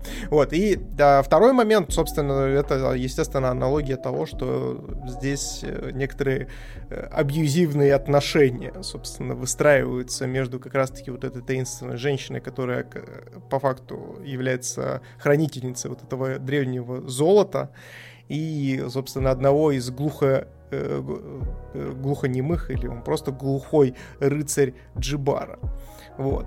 Э, как он там с ней поступает, это, конечно, отдельный сорт героина, но и не в этом, скажем так, основная соль, а как раз-таки в фирменном стиле Альберта Миельга, который здесь вот просто в какую-то невероятную ипостасию выходит. То есть здесь, во-первых, охрененно сделанные джунгли, я просто, вот мне пока начали показывать первые кадры, я сижу такой, это что, это натуралистичная съемка, что ли? Это фильм! Вы что, меня наебываете? Ни хрена это не компьютерная графика. Сидишь и думаешь ты. Но ни хрена подобного. Да, потом нам показывают, собственно, модельки главного героя. Ну, естественно, все становится на свои места, потому что они, опять же, выполнены в фирменном стиле Ельга. Такие, знаете, немножечко карикатурные, для того, чтобы сильно в злающую долину не впадать. Но местами, но местами, то есть там они, когда как раз-таки начинается весь замес вот с этими танцами и появлением вот этой дивы, которая хранительница Эльдорадо у нас, и она начинает кричать, и люди, собственно, начинают сходить с ума, они, у них, они начинают корчить какие-то просто жуткие рожи. Танцевать. Видно то, что они сходят с ума, они, они даже не танцуют, их просто, они то есть это, знаешь, у них появляется какая-то пластика вот такая, знаете, на грани э, рэгдола из флетаута. То есть вот когда вот ты вылетаешь через переднее стекло, и ты знаешь, вот этот э, рэгдоловская физика, то есть вот эта моделька твоя каким-то образом там перемещается в пространстве, и ты и здесь вот примерно то же самое, только ты в этом считываешь, знаешь, не недоработку аниматора, а вот именно авторскую задумку, потому что вот в этих всех движениях, я не знаю, как ты, вот в движении каждого персонажа я прочувствовал то, что они максимально сопротивляются, но что-то вот такое, знаешь, первобытное, незыблемое их продолжает тащить вот в это озеро. это на самом деле настолько жутко от этого становится, что вот я сейчас даже говорю, у меня тут мурашки идут по коже, это просто жуть. Вот, то есть первобытный такой вот страх, который как раз-таки в тебе э, вот такими вот нестандартными способами у тебя, собственно, на подкорке мозга срабатывает. Хотя этот первобытный страх, просто можно вклинюсь, э, при этом это как бы и страх, и это, мне кажется, еще и метафора, ну, возвращаясь, например, к второй твоей трактовке всей этой истории, это э, скорее метафора влечения вот этого непреодолимого, которое люди не всегда могут вообще контролировать, и вот по сути, вот их зазывает это мадам, и вот они перестают вообще контролировать свое тело, свои мысли, и вот тянутся даже против воли своего, не знаю, там, здравомыслия, и, скажем так, в, в, вот в этой погоне начинают друг друга там еще и кромсать э, к этой цели. То есть, э, мне кажется, что тут еще такой, конечно, подтекст. Ну да, да, безусловно. То есть здесь вот несколько трактовок, которые э, ну, то есть, есть есть вот именно трактовка, а есть вот сеттинг. Ну, то есть сеттинг здесь вот взят Эльдорадо, а трактовка, ну, конечно, ближе вот та, которую ты сейчас проговорил, да, безусловно. А еще, кстати, момент, который мне очень понравился в этой короткометражке, это финальные сцены и сцены ночные. То есть здесь э, используется такой прием, э, который, наверное, часто встречался, знаешь, в фильмах таких вот э, псевдодокументалистика, господи, дайте мне выговорить слово, пожалуйста, деду. Э, вот. А, особенно если мы там, допустим, возьмем какие-нибудь референсы, типа, знаешь, это э, ведьма из Блэр, либо вот что-то вот подобное, когда съемка происходит эм, вместе со вспышкой в темное время суток, чтобы что-то разглядеть, вот, начинается, ну, собственно, используется сильный софит, который такой дает жесткие тени, дает жесткий белый свет. И вот э, как там круто э, отыгрывают материалы в этом свете. То есть вот реально, то есть когда вот там происходит ночная сцена, когда наш главный герой ложится спать, и к нему приходит, ну, собственно, вот эта женщина таинственная, ты просто на это все дело смотришь, и ты не понимаешь, э, это сейчас тебе показывают опять, блин, э, реальные кадры, или это все-таки 3D-графика, потому что там настолько натуралистично все вот эти отблески и ткани сделаны, что ты у меня, у меня прям мозг ломался, я прям скрипел аж. Я пересматривал несколько раз эту короткометражку, и каждый раз, вот как в первый раз, меня, блядь, разводит, как маленького ребенка. Это восхитительно, я за это аплодирую Миельга, просто невероятный визионер, невероятный художник. Так что я, честно говоря, хочу сказать, что если вот у вас нету желания, может быть, смотреть все короткометражки там по той или иной причине, посмотрите обязательно эти две. Я думаю, что это, что называется, must-see. Все остальные тоже мне, честно говоря, по большей части понравились. Э, какие-то, конечно, побольше можно назвать. Слушай, на удивление, в этом, в этом сезоне практически в каждой серии есть какая-то изюминка. Да. То есть вот во втором сезоне этого не хватало. Ну, потому что во втором сезоне, давай будем честны, как бы он выглядел как переработка, знаешь, идей первого сезона. То есть там вот э, история про лед была, которую, собственно, Филипп э, Джилат э, делал, и, собственно, визионерская студия, которая, как она называется-то, Passion Animation Studio, то есть которая вот делала, э, как, как он назывался-то, про, про зиму, собственно, в первой. Э, Зима Блю. Взаимоблюдно. Да, вот, то есть они, вот, собственно, использовали абсолютно тот же самый стиль, там, тому подобное. Вот, э, дальше идем там, э, ту же самую, там, звездная команда, которая, э, собственно, делала Blur Studio, и в общем, там очень много было пересечений, которые делали второй сезон вторичным. Там не было в каждой серии какого-то вот, э, какой-то изюминки. А здесь вот прям в каждой. То есть вот три робота, охрененный сит, э, охрененная вот э, ситкомовская штука. То есть чисто вот тебе показали какое-то продолжение истории про трех роботов, которые, собственно, в втором сезоне всем зашли. Плохая поездка, собственно, мы уже нахвалили. Охренительный саспенс, просто восхитительная история, которая хватает тебя за яйца и не отпускает под самый конец конец. Там живой пульс машины, вообще просто крышесносный визуал у нее там, и посыл такой достаточно тривиальный. Ночь мини-мертвецов это вот такая, знаешь, филлерная серия, но она забавная и круто сделанная. Э, потом э, убей, убей команду убей, это вообще аллюзия на боевики 90-х с вот этим флером их фирменным, где ну, они там кибермедведя, блядь, убивали мускулиные мужики. Это, конечно, просто жесть. И вот так вот можно про каждую серию что-то досказать. Поэтому я вот здесь, конечно, мы вот выделили две. Но здесь каждый вот в этом сезоне, вот объективно, каждый найдет что-то для себя. И это очень круто. И вот именно таким и должен быть «Любовь, смерти роботы», как альманах, я считаю.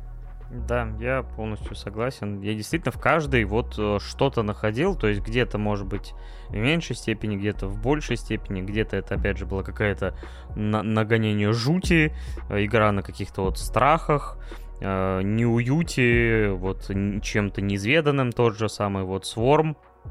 Для меня вот всегда я не очень люблю всех этих скажем так, э, животных, типа насекомых, а тут вот как раз вот эти инопланетные жуки, какой-то вот, как, и к чему все это приводит, тоже мне вот как-то не по себе было. Собственно, то же самая серия с э, вот этими вояками, которые набредают на какие-то то ли инопланетные, то ли древние запретные руины, где обитают всякие мерзкие полужуки, полуроботы.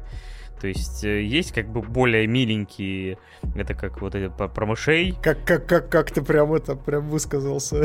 Полужуки, полуроботы, полурак, полухуй, блядь.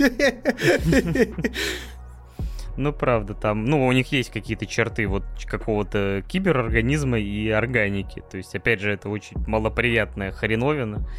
То есть э, я, опять же, даже удивлен на самом деле, что, например, у зрителей самая плохая оценка у, у Kill, Till, Kill, Team Kill. Потому что, ну блин, ну это просто веселая бабахалова с расчлененкой и кибермедведем. Ну блин, весело же. Люди такие, нет, не, не, нету посыла, нету этого. Так не обязательно везде посыл иметь. Хотя тот же самый, ты смотришь э, три робота такой, ха-ха, то есть такой, типа, э, то есть сначала забавно, потом такой, не, не очень забавно. по определенным причинам посмотрите, поймете. Э, в общем, блин, ну и, собственно говоря, кстати, да, мне вот хочется, наверное, третью, кого я хотел выделить, это все равно вот «Ночь мини-мертвецов», потому что, блин, я смотрел какое-то бесчетное количество зомби-фильмов, и в этом, э, в этой штуке нет ничего, что называется, что-то уникального, но за счет просто извинения э, ну, грубо говоря, угла обзора, ну, буквально, потому что это, то есть она все происходит в отдалении, не знаю, там, в аксонометрии, то есть вы, типа, смотрите просто под углом над всем этим происходящим, и все голоса персонажей, они, типа, такие заведомо высокие, типа, oh, fuck! типа, как, не знаю, как Чип и Дейл, не знаю, примерно разговаривают. И то, к чему это приводит, и какой там экшен. То есть, это, знаете, выглядит как, э, опять же, два ребенка, там, не знаю, играются с машинками, не знаю, там, о, я родовил этого мертвеца. Только вот кому-то дали бюджет, денег, и он, типа, про бубуф, а сейчас они, типа, будут огромные кидаться и, типа, изрыгать пламя. Вот такое вот ощущение, блин, очень, опять же, легко и забавно, блин. И классно и изобретательно сделано чисто с визуальной стороны. Так что, блин. Причем, причем эффект вот этот вот тильт э, shift, он настолько уже банальный и изъезженный, но вот в плане к так подобного рода истории еще никто его не применял никогда. И, ну, по крайней мере, я не припомню такого.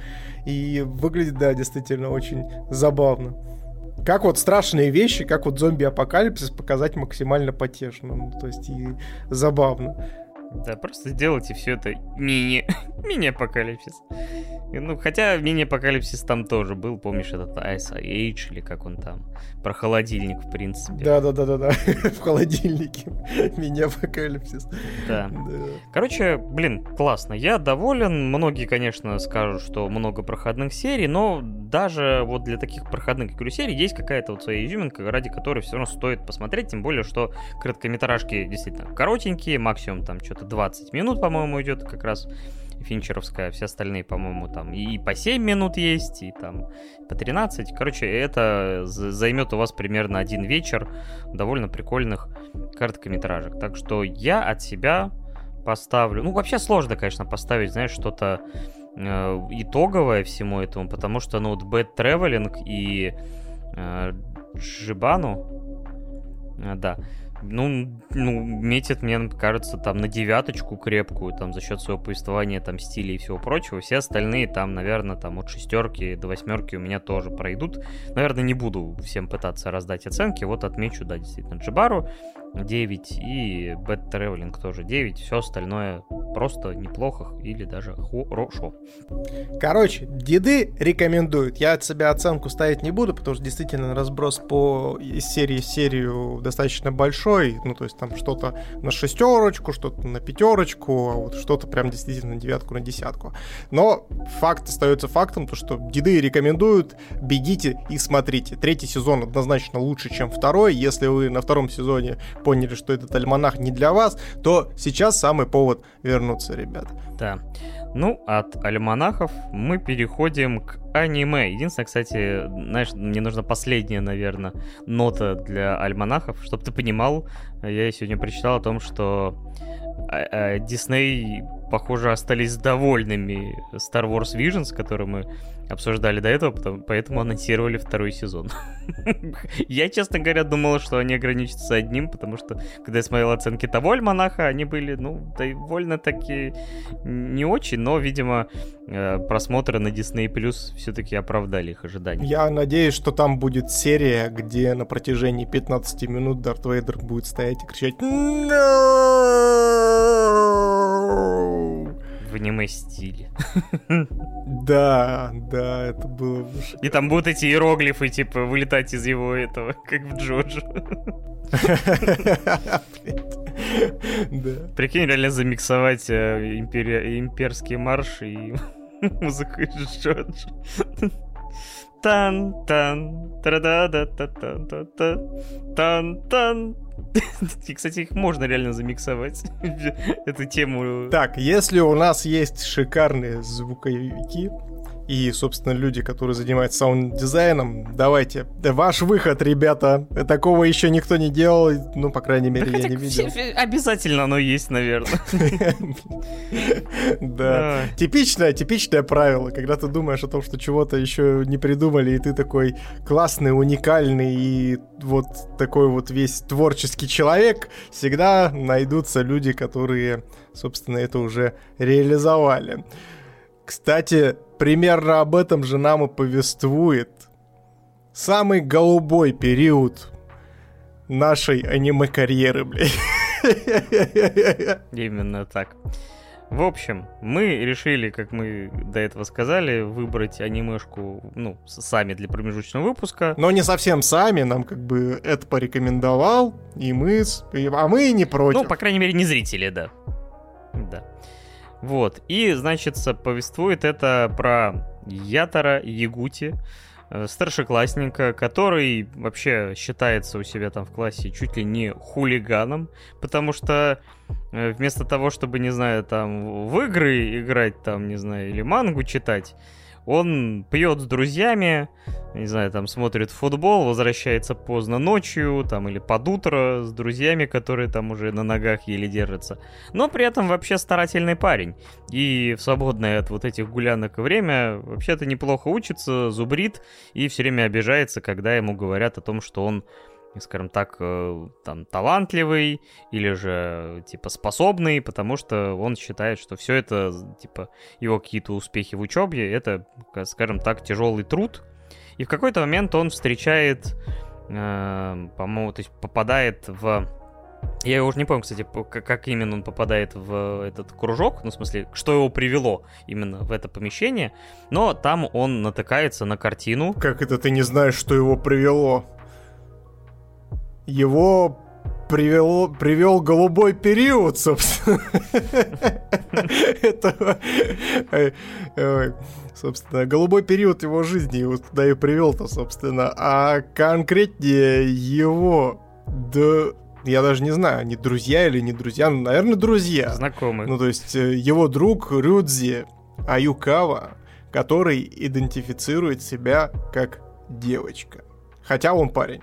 Ну, вообще, в озвучке он все время о тебе говорит в мужском роде, а Ягути все время то так, то так. Я, да, я, я, короче, во время просмотра, я такой... Вы уж определитесь.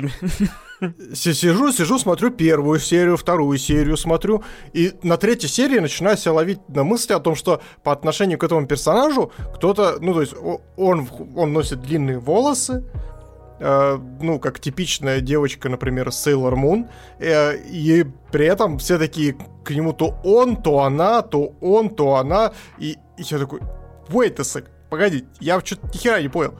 Это что? Это что, девка с выкидухой, что ли? Не понял, блядь. Так, такой, у него, у него, о нет, у него хуй, зато какой, да, вот это вот все. Но мне объясняли в чатике, что это, опять же, особенности японского языка, где, типа, там мужской и женский род, он, я так понимаю, там, типа, только применительно к себе можно обозначить, а, типа, когда ты говоришь э, про другого человека там типа отсутствует. Ну, опять же, там более знающие люди напишут нам, что и как. Но вот действительно вот весь просмотр была какая-то у меня путаница, потому что действительно постоянно даже от одних и тех же персонажей слышалось вот э, разное обращение. Поэтому это, конечно, немножко путало.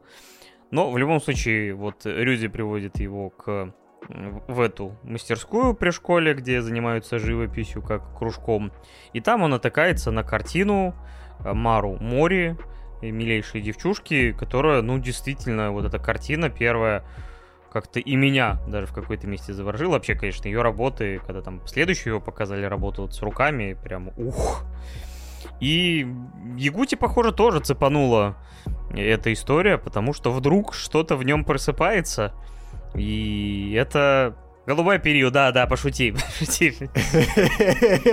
И это не эрекция по отношению к своему другу. Вот. И, собственно говоря, он решает, что хочет заниматься живописью. И в следующий раз, когда они там напиваются с друзьями, они выходят там на... под утро. Они идут в баню и жарят выдру. И борются, да. По очереди, блядь. Простите.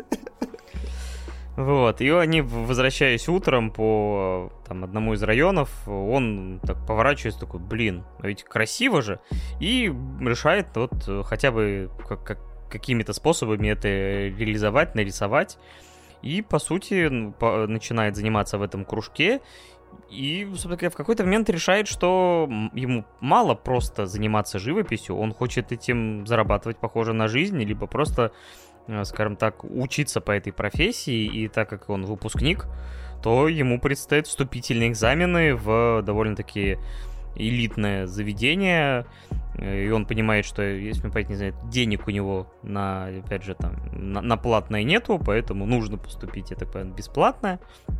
Э, и вот в Токийский университет он решает поступить, отправляется еще и на подготовительные курсы, где э, учительница Оба. Оба! Здорово! Будем знакомы. И, собственно говоря, она его и некоторых других учеников начинает тренировать э, перед поступлением, перед экзаменом, и как раз кульминацией первого сезона является этот экзамен. И первое, что вот я хочу сказать, во-первых, я еще, знаешь, почему выбрал эту анимешку? Потому что она в какой-то степени пересекается с другой анимешкой, которую мы смотрим, и еще одной, которую мы смотрели до, и мы ее, наверное, еще будем поминать, когда будем обсуждать Букуман. Э, это «Руки прочь от киноклуба», только, опять же, «Руки прочь от киноклуба» — это анимешка про анимацию, Бакуман про мангу, а «Голубой период» именно про художественную живопись, про настоящие картины, про видение, про вдохновение, про как бы иной взгляд на вообще окружающий мир. И мне вот было даже как тут интересно, вот, э, это еще одна анимешка про творчество, но вот опять же именно про такое художественное. Вот, э, скажем так, вот что тебе понравилось, а что не понравилось в этой анимешке? Давай вот, не знаю, в общих чертах тогда начнем.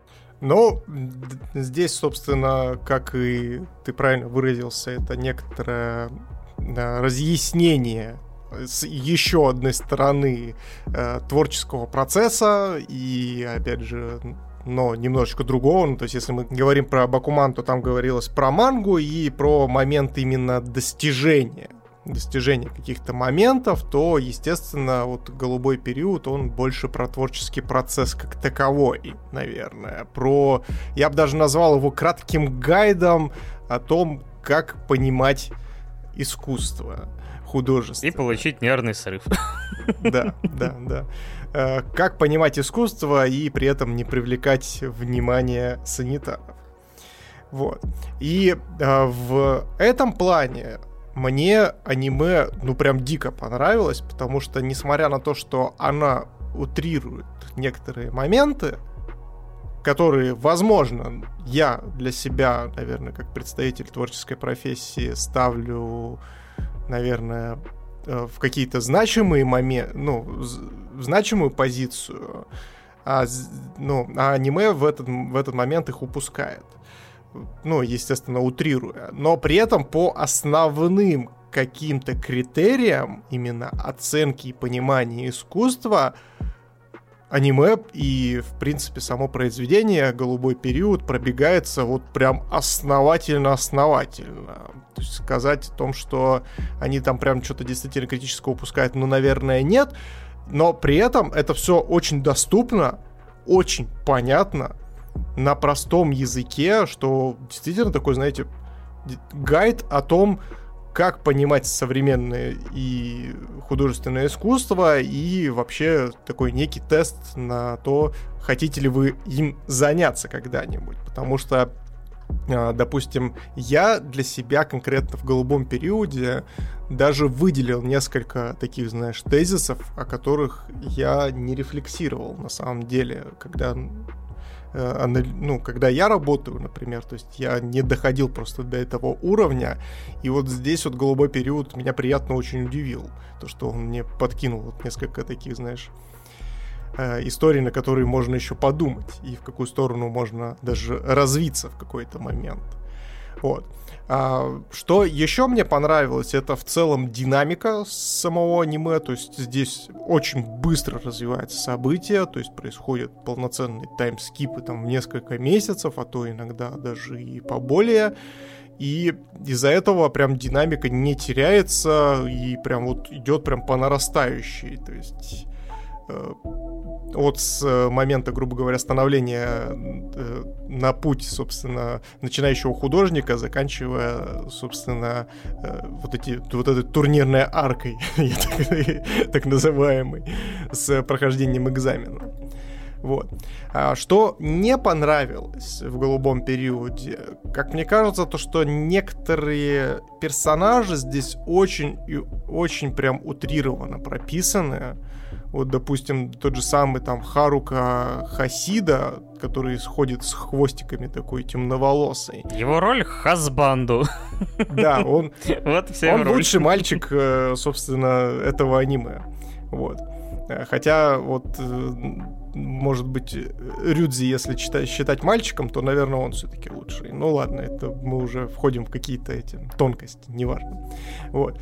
И вот он, как прописан, мне, я вот вообще не понял этого персонажа, что он здесь делает, как он, возможно, это, естественно, так как за 12 серий невозможно раскрыть всех, может быть, его оставили на потом, но будет вот очень интересно про него что-то узнать.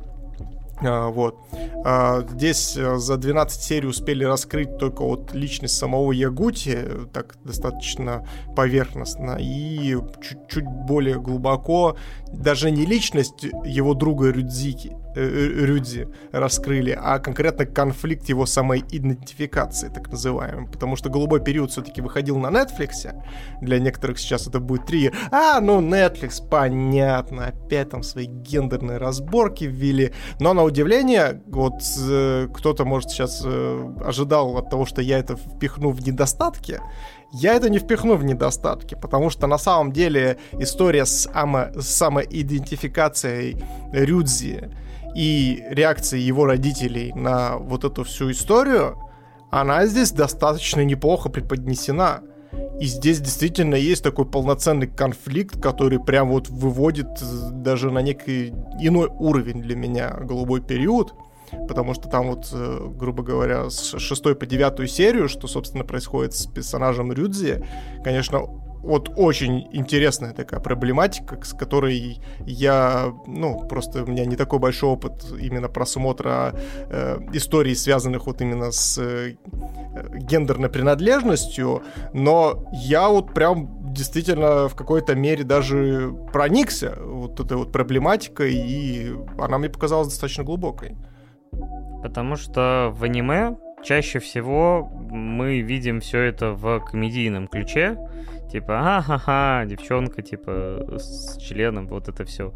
То есть, э, типа, все эти неловкие ситуации, но никогда это не выставляется как, э, ну, не пытаются понять, что чувствует человек. Потому что обычно это, типа, такой веселый персонаж, который, не знаю, там, типа, кайфует, ему нормально. Да, клеится главному герою, постоянно выводит на неловкие ситуации и тому подобное. Здесь это тоже есть, но здесь немножко другая подоплека у этого всего. Да, ну, они в любом случае копнули глубже, потому что вот, например, была, по-моему, как раз вторая там или третья серия, где вот они сидят на скамейке, и, ну, ты начинаешь понимать э, этого персонажа лучше, и в процессе все больше и больше. И как ты действительно начинаешь проникаться этой историей, и, опять же, для аниме это нетипично. То есть э, они попробовали ну, как-то э, расширить эмоциональный спектр такого персонажа, что, ну, как бы интересный угол обзора. Но я бы не сказал, то, что для аниме это нетипично, потому что есть еой. как бы тут, тут все такое. Вот. Но да, если говорить серьезно, то, ну да, я здесь с тобой соглашусь. А еще классно то, что вот эта вся, знаешь, история с эм, самоидентификация, она прям так охуенно ложится на всю историю, связанной с художественной самоидентификацией в том числе. То есть, казалось бы, это вообще абсолютно полярные и разные конфликты, которые происходят у разных людей.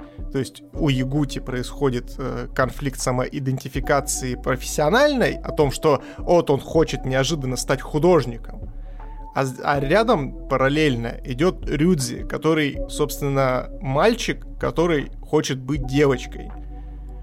И вот это прям настолько попадание стопроцентное одно в другое, что вот я вообще охренел. Мне прям башню реально снесло от осознавания того, что насколько это органично и классно смотрится, что вот э, по-другому как-то даже и голубой период очень сложно воспринимать. Ну, то есть я имею в виду без вот арки Рюдзи, например, здесь. Хотя вот при этом, я немножко отвлекусь, но самый, наверное, сильный момент эмоциональный был связан все-таки не с его аркой, и вообще это был какой-то момент в проброс, но э, меня как-то он очень действительно зацепил, когда Ягути только начал рисовать, и он нарисовал свою мать э, там, типа, у плиты, и он отдавая ей рисунок, признается о том, что пока он не стал художником, он не замечал иногда банальных вещей. То есть он некоторые вещи расценивал как должное. Как, например, э, тот труд, который делает э, его мама по отношению там, к своей семье. То есть она постоянно там либо за продуктами, либо готовит, либо моет. То есть, но приглядевшись, то есть в, в, по, ну, через призму э, искусства, через призму художественного изображения, он разглядел вот вещь, которая, ну, по сути, на поверхности, но ты буквально не придаешь ему, и взглянув вот по другим углом, это открывается и как-то буквально колет его на живую, что, ну, он чувствует себя, наверное, как и многие люди, ну, довольно эгоистичным по отношению к своему любимому человеку, чьи, ну, чья любовь, ну, буквально как воспринимается как должное. И вот меня это как-то очень цепануло, как-то кольнуло и за живое, и, ну, и, и как личность. То есть э, действительно интересный подход вообще к живописи, к взгляду на мир через ее призм. Да, я здесь с тобой безусловно согласен. Момент с мамой был очень сильный. То есть как раз-таки показывает о том, что художники Э, начинает подмечать очень много деталей, когда, ну, скажем так, переносят что-то на холст, потому что, ну, любое произведение, которое ты хочешь разглядывать, которое хочешь э, понимать, ну, то есть оно там, есть несколько уровней, подуровней, и один из этих вот подуровней — это как раз-таки детали, которые изображает художник у себя на холсте, и, естественно, художник, когда их пытается перенести, он на них обращает внимание и понимает смысл их, и это очень классно. И вообще, вот, кстати, между прочим, голубой период для меня еще под самую концовку я, знаешь, как определил. Я определил как некоторое исцеление и саморефлексия нарцисса, потому что Ягути, он прям дикий нарцисс, у него прям нарциссизм в максимальной его ипостаси. Э, и действительно, то есть вот говоришь про этот, этот вот эгоизм и тому подобное, и вот нарциссизм его как раз-таки и приводит к тому, что он эгоист по факту. То есть как по отношению к своей маме, так и по отношению к своему другу Рюдзи, так и по отношению к творчеству, так и по отношению к учебе, потому что он учится, э, ну, на отлично, потому что он хочет быть лучше всех, он хочет, чтобы его похвалили, он хочет быть значимым. Вот. И, но при этом он очень ранимый, и, ну, я прекрасно понимаю, почему. Потому что он в живет э, и вырос, собственно, в неблагополучной, ну, не скажу то, что прям совсем неблагополучной, но просто в семье, где нету, где нет денег, где, собственно, родители там сводят как-то концы с концами еле-еле, вот, но и, ну, не могут предоставить там каких-то вещей, может быть, даже из-за того, что они проводят очень много времени на работе, они там не уделяют Ягути того же самого времени, и поэтому он вырос именно таким. Вот.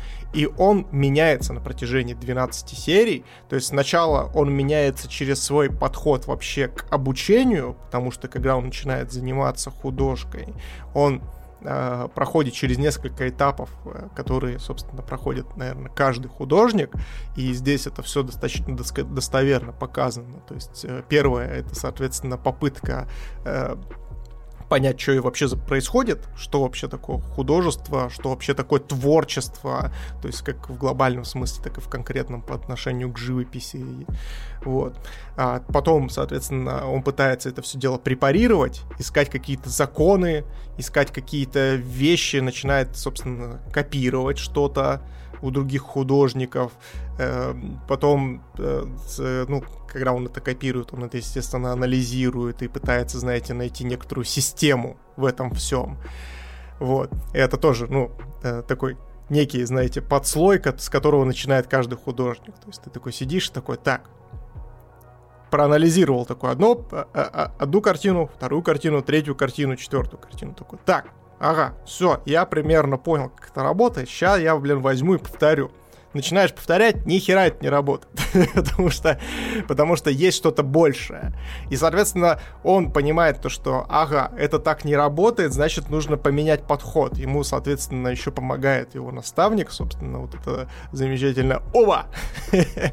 вот, инструктор Оба которая тоже им подкидывает различные задачи, которые его качают как э, художника. И общение с Ютаски тоже имеет на него довольно такое значение, потому что он видится как человек, э, ну, условно, талантливый от природы, в его представлении, и он постоянно как-то... Ну и плюс из-за, видимо, своих не особо хороших навыков общения с людьми, Ютаски частенько говорит ему то, что думает, и про его уровень, и там про его потенциал, и становится таким человеком, который и привлекает его, и которого он презирает, как он сам сказал. То есть такой, э, типа, человек, на которого он ориентируется и которому хочется прописать. Это прям, слушай, взаимоотношения в нашей паре, блин. Как мне кажется. Иногда, иногда хочется прописать, конечно, знатно, да, согласен. Но вот, кстати, насчет таланта, здесь еще в голубом периоде очень круто зашиты и пробрасываются, знаешь, какие-то фразы, которые вот если ты не будешь на них обращать внимание, и если ты не будешь, ну, там, останавливаться и думать о них, то ты можешь даже пропустить их мимо своих ушей и не придать этому значения. Там в самом начале, когда вот только, собственно, Ягути встречается с Мару, э, он, ну, восхищается ее картиной и говорит о том, что, блин, вот это ты талант.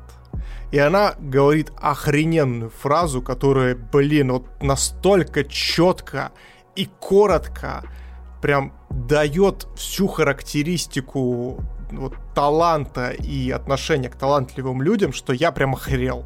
То есть вот это меня прям вообще сразу же схватило прям за сердце, и я такой, блин, вот это круть. Она говорит простую вещь. Она говорит, не называй меня талантливой. Просто это звучит, будто я ничего не делаю. И это настолько, блядь, глубоко и настолько круто, что я, блин, такой, ёба-боба, вот это кайф. Потому что на самом-то деле, ну, то есть природа таланта, то есть да, есть люди, у которых, ну, скажем так, на подкорке мозга существует какая-то база, над которой они могут уже оттолкнуться и делать что-то на уровень выше. Но это не факт, но не факт, что другие люди не смогут до этого дотянуться. Просто им нужно будет работать больше для того, чтобы сначала вот эту базу достичь, которая есть у талантливых людей заранее, а потом от нее оттолкнуться и достичь уже каких-то новых высот. И фишка в том, то, что тот же самый талантливый человек, он же может не отталкиваться от своей базы. То есть он может просто ее не использовать. То есть он может остаться на этом же уровне и не развивать свои таланты. То есть э, какой бы ни был бы талант, без работы он ничего не значит абсолютно. То есть ты можешь быть бесконечно каким-то талантливым чуваком, но если ты не будешь дальше прокачиваться, если ты не будешь актуализировать свои знания, ты не будешь учиться чему-то новому, ты не будешь чего-то нового достигать, куда-то стремиться вперед, ты, собственно, и останешься вот этим самым забытым талантом, который, собственно, не реализовал свой потенциал. Да, то есть есть люди, которые подают надежды, но не каждый подающий надежды и обладающий какой-то предрасположенностью, скажем так, сможет себя реализовать без таких же суровых усилий, которые требуются человеку, у которого этой предрасположенности там нету. То есть труд — это обязательное условие самореализации. Да, безусловно. Ну и, соответственно, здесь еще также поднимаются проблематики хобби, вообще творчества как такового, его понимания и осознания для себя. Вот, потому что, ну, как бы мы того не хотели, то есть э, Э, почему важно иметь хобби? Потому, э, потому что нужно что-то, что тебя зажигает.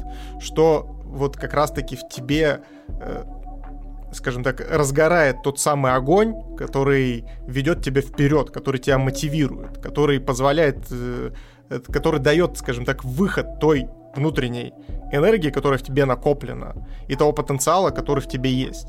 То есть поэтому очень многие там э, занимаются э, в рамках хобби там творчеством, кто-то занимается там спортом и так далее, потому что это вот дает им э, выход какого-то ну, тех самых позитивных эмоций, которые они черпают при не конкретно от результата, а от процесса как такового. И это, это здесь тоже раскрывается. Здесь еще и дополнительно, опять же, ну, как мы и говорили, что это некий гайд по пониманию вообще того, как работает искусство и что это вообще такое. Мне здесь очень понравилось то, что ну, здесь раскрываются и те самые уровни, скажем так, э, видения э, и понимание той же самой там худож... живописи и тому подобного, вот, э, то, что каждый человек, ну, то есть воспринимает э, искусство по-разному, а ну, художественное искусство э, в том числе. То есть есть несколько уровней. Первый уровень — это, собственно, уровень смысловой, когда человек смотрит на картину и пытается найти в ней смысл это вот заведомо проигрышная ситуация, если вы неожиданно столкнетесь с кубизмом, например. То есть, когда приходишь такой, не, ну квадратики какие-то рисовал. Квадратик, наверное, что-то значит. Сейчас мы, блядь, будем искать, что он значит. Ну, или, например, картины, которые написаны, вот, знаешь, э, как бы на первый взгляд, которые выглядят как просто, не знаю, там, кто-то красками плюнул на холст, И типа человек такой, что это за мазня? Да, и продает это за 4000 баксов, да. Да, но зачастую, как бы, вот опять же, здесь показывается, что это может быть следствием именно выплеска эмоций. Да. То есть, ну, единственное, что Ягути именно все-таки рисует э, конечный итог выброса его эмоций, все-таки там более имеет какую-то структуру, но зачастую этот выплеск эмоций может быть абсолютно хаотичным, но человек с э, вот этим спектром видение разглядит в этом и почувствует те эмоции и сможет это вот опять же там сам на себе прочувствовать. И, а кто-то подойдет и скажет, там мазня какая-то, я также смогу да, безусловно. И это вот ты как раз-таки озвучил второй уровень. То есть есть уровень эмоциональный, когда люди чисто эмоционально считывают, что, собственно, хотел сказать автор или э, просто э, вот конкретно вот этот холст вот с этой мазней, собственно, синхронизируется с твоими внутренними эмоциональными ощущениями.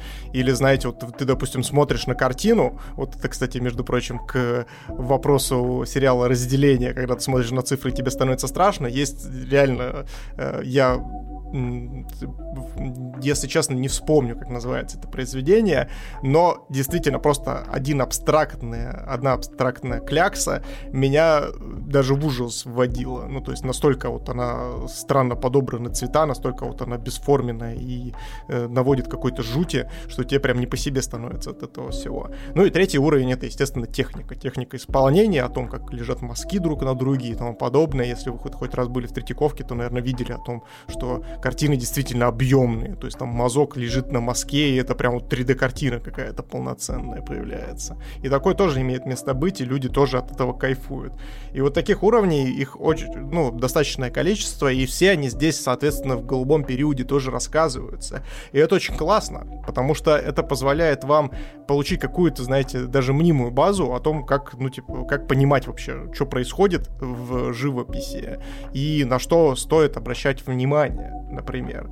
И это все потихонечку подводится лишь к той причине, что, э, собственно, как и Ягути, который по своей нарцисси... ну, из-за своего нарциссизма и своей вот этой вот завышенной, собственно, своим завышенным эго, который залетает такой, да я сейчас быстренько всему научусь, я же, блин, упорный и тому подобное, упоротый. И а, как раз-таки его подводит к тому, что искусство это не просто техника. Ну, то есть мало научиться технике, нужно еще, собственно, и добавить туда нотку творчества. Ну, то есть вот, этот, вот этот называемый изюм, вот эту изюминку эмоции, которую ты добавляешь и которая раскрывает твою работу совершенно другой стороны. И я, если честно, даже больше не знаю, что здесь добавить.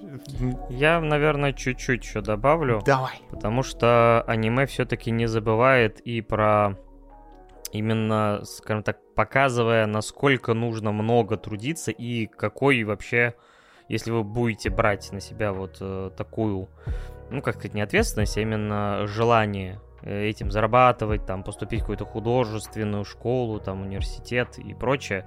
То есть это может действительно довести вас до довольно трудного состояния физического. То есть Ягути на себе испытал, наверное, все виды стресса, неуверенности, переламывания себя, собирания заново и снова, и снова, то есть проходя вот этот цикл, где уверенность и неуверенность э, достигает своего пика, то есть у него уже там физическое воплощение, там э, этот стресс уже получил в виде там сначала сыпи, потом он там на экзамене вообще там еле живой на первый день. И опять же, э, очень тяжело понять, как бы, а, что тебя ждет на экзамене, потому что, ну, живопись все-таки для многих вещь такая эфемерная, и как нарисовать картину лучше, чем другой человек.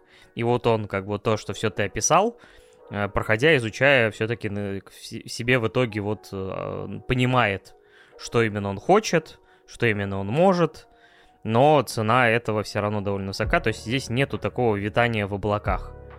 То есть цена этого его успеха — это там действительно огромное количество и нервов, и сил, и изучения, и самокритики, и саморефлексии. Все это ради того, чтобы достичь действительно высокого результата. Да, да, безусловно. Давай тогда подводить итог какой-то. Э, что ты ставишь я от себя голубому периоду поставлю девятку. Очень крепкое произведение. Несмотря на то, что здесь как бы поднимаются вот такие достаточно спорные темы. И, опять же, несмотря на некоторую поверхность, поверхностность э, суждений, которые здесь поднимаются, ну, касаемо творчества. Я, ну, я, естественно, с мангой не знаком изначальным, ну, собственно, первоисточником. Уверен, то, что в любом случае, так как это все-таки первый сезон, все раскрыть в рамках творчества невозможно за 12 серий, ну, поэтому для динамики очень многое, естественно, они могли упустить, и при этом, при всем, ну, сказать то, что от этого голубой период проиграл, ну, я уверен, что нет. И поэтому от себя вот девятку. Ты что поставишь? Я поставлю восемь с половиной, потому что мне в целом все понравилось, я действительно смотрел с интересом, но иногда почему-то у меня с некоторыми диалогами почему-то был вот какой-то вот... Иногда бывает у меня с некоторыми немножко какая-то Э, уход э, куда-то не в ту сторону. То есть я иногда почему-то именно при просмотре голубого периода не всегда мог, э, скажем так, сконцентрироваться на происходящем, и очень часто я на там какие-то диалогах, как, что называется, в детстве ворон считал. То есть, видимо, меня как бы не на 100% все это увлекло, но были действительно мощные сцены, хорошие посылы, качественное исполнение. Э, единственное, я что-то сейчас вспомнил еще вот эту очень странную музыку О, А, О, А. Да, да, да, она такая неловкая. Причем она, знаешь, реально в моменты, когда а, персонаж какую-то, знаешь, э, вот реально, это, знаешь, как... Э, это, мне кажется, я примерно, вот у меня в голове такая же музыка играет, когда я, знаешь, попадаю в какую-то нелепую ситуацию. Знаешь, типа, заходишь, типа, в женский туалет случайно путаешь его, типа, с, с мужским, и... О, а, да, да, а. И заходишь там, о, а, о, а, о, а. И вот примерно вот то же самое. Ну, ты можешь зайти в женский, в смысле, в мужской туалет, увидеть там Рюдзи и такой, так, я правильно зашел? Да-да-да. Или, или мужиков из Золотого Божества, которые, блядь, выдружают. Все, ты травмирован этим сценой до конца И ты такой, о, а, о, а, типа, присоединяться или нет, блядь? Конечно же, давайте бороться, блядь. Как, блядь, как будто есть какой-то другой вариант в нашей жизни, ребят. Слушай, а вот, между прочим, я, знаешь, еще хотел какой-то вопрос задать. Если сравнивать, соответственно, э, Бакуман, Голубой период и Руки прочь от киноклуба, ну, здесь, наверное, больше с Бакуманом. Вот скажи, как вот тебе в сравнении между собой вот эти два произведения? Если говорить о сравнении трех, то я выберу все равно более мечтательный «Руки прочь от киноклуба». Если говорить между вот Бакуманом и «Голубой период», э, тут сложнее выбор.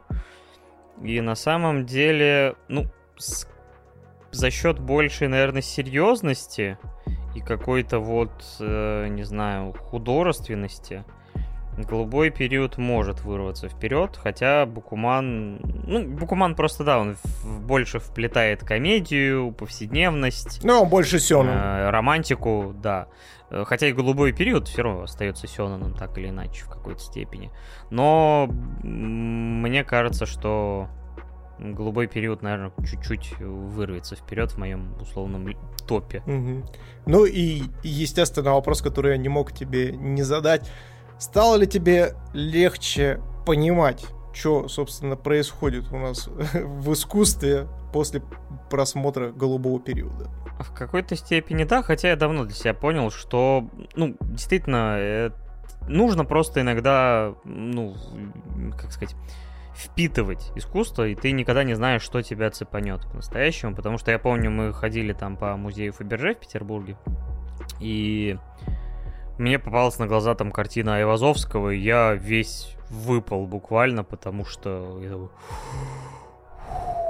Ну, то есть, э, опять же, никогда не думал, что меня может как-то так, ну, опять же, картина захватить все мое внимание. То есть, а она буквально, ну, не знаю, там, погружает себя, то есть я такой, блин, вот это да. А кого-то, может быть, больше там захватит портрет или вот действительно что-то более абстрактное. Так что попробуйте вообще сходить в музей на какую-то выставку. Да, возможно, это будет потраченное впустую время, а может быть, вы для себя что-то откроете или откроете что-то в себе. Так что всегда есть э, что, опять же, открывать грани своего восприятия мира, в том числе и живопись. Да, это развитие, ребят. Это база, как говорится. Нет, на самом деле, ну, то есть, чем, чем больше все, чем более разноплавный род деятельности вы ведете, и чем больше вы поглощаете действительно разных стезей, тем более развитым и более, скажем так, понимающим вы человеком станете. Да, и надеюсь, что подкаст 2D Деды вам в этом помогает. Но на этом мы сегодня с вами будем прощаться. Э, мы рассказали вам про четыре темы. Надеюсь, что-то вас действительно зацепит. Неважно что, фильм, анимешка или же короткометражка анимационная. На любой вкус мы вам подобрали э, вещи для свободного времени, для просмотра. Ну, и с вами были 2D дедушки, которые вас обнимают, приподнимают, меньше, чем три, забираю фразу у Миши. И опять же, я выражаю гигантскую благодарность всем, кто нас слушает, дослушивает до конца. Вы можете наш подкаст поддержать прослушиванием на любой доступной площадке. Мэйв, Яндекс, Музыка, э, там Apple подкасты. У нас там даже пара отзывов появилась, там и несколько оценочек. Кто написал отзывы в Apple? Господи, да вы ж мои зайки. Я вас вообще невероятно люблю и ценю. Э, приезжайте на шашлычки, я вас жду. Будем, будем жарить выдру и бороться. Да, так же, как мы упомянули ранее, нас теперь можно найти и на Яндекс.Дзен. Подписывайтесь, там тоже будут выходить видеоверсии. Пишите комментарии, мы вас, опять же, очень любим и ценим. Скоро первый день рождения подкаста и много всяких активностей. Но об этом, наверное, попозже. Пока же мы с вами прощаемся. Да, помните, что 2D-деды лучше, чем 3D. Мы вас бесконечно меньше, чем 3. Всем пока-пока. Пока-пока.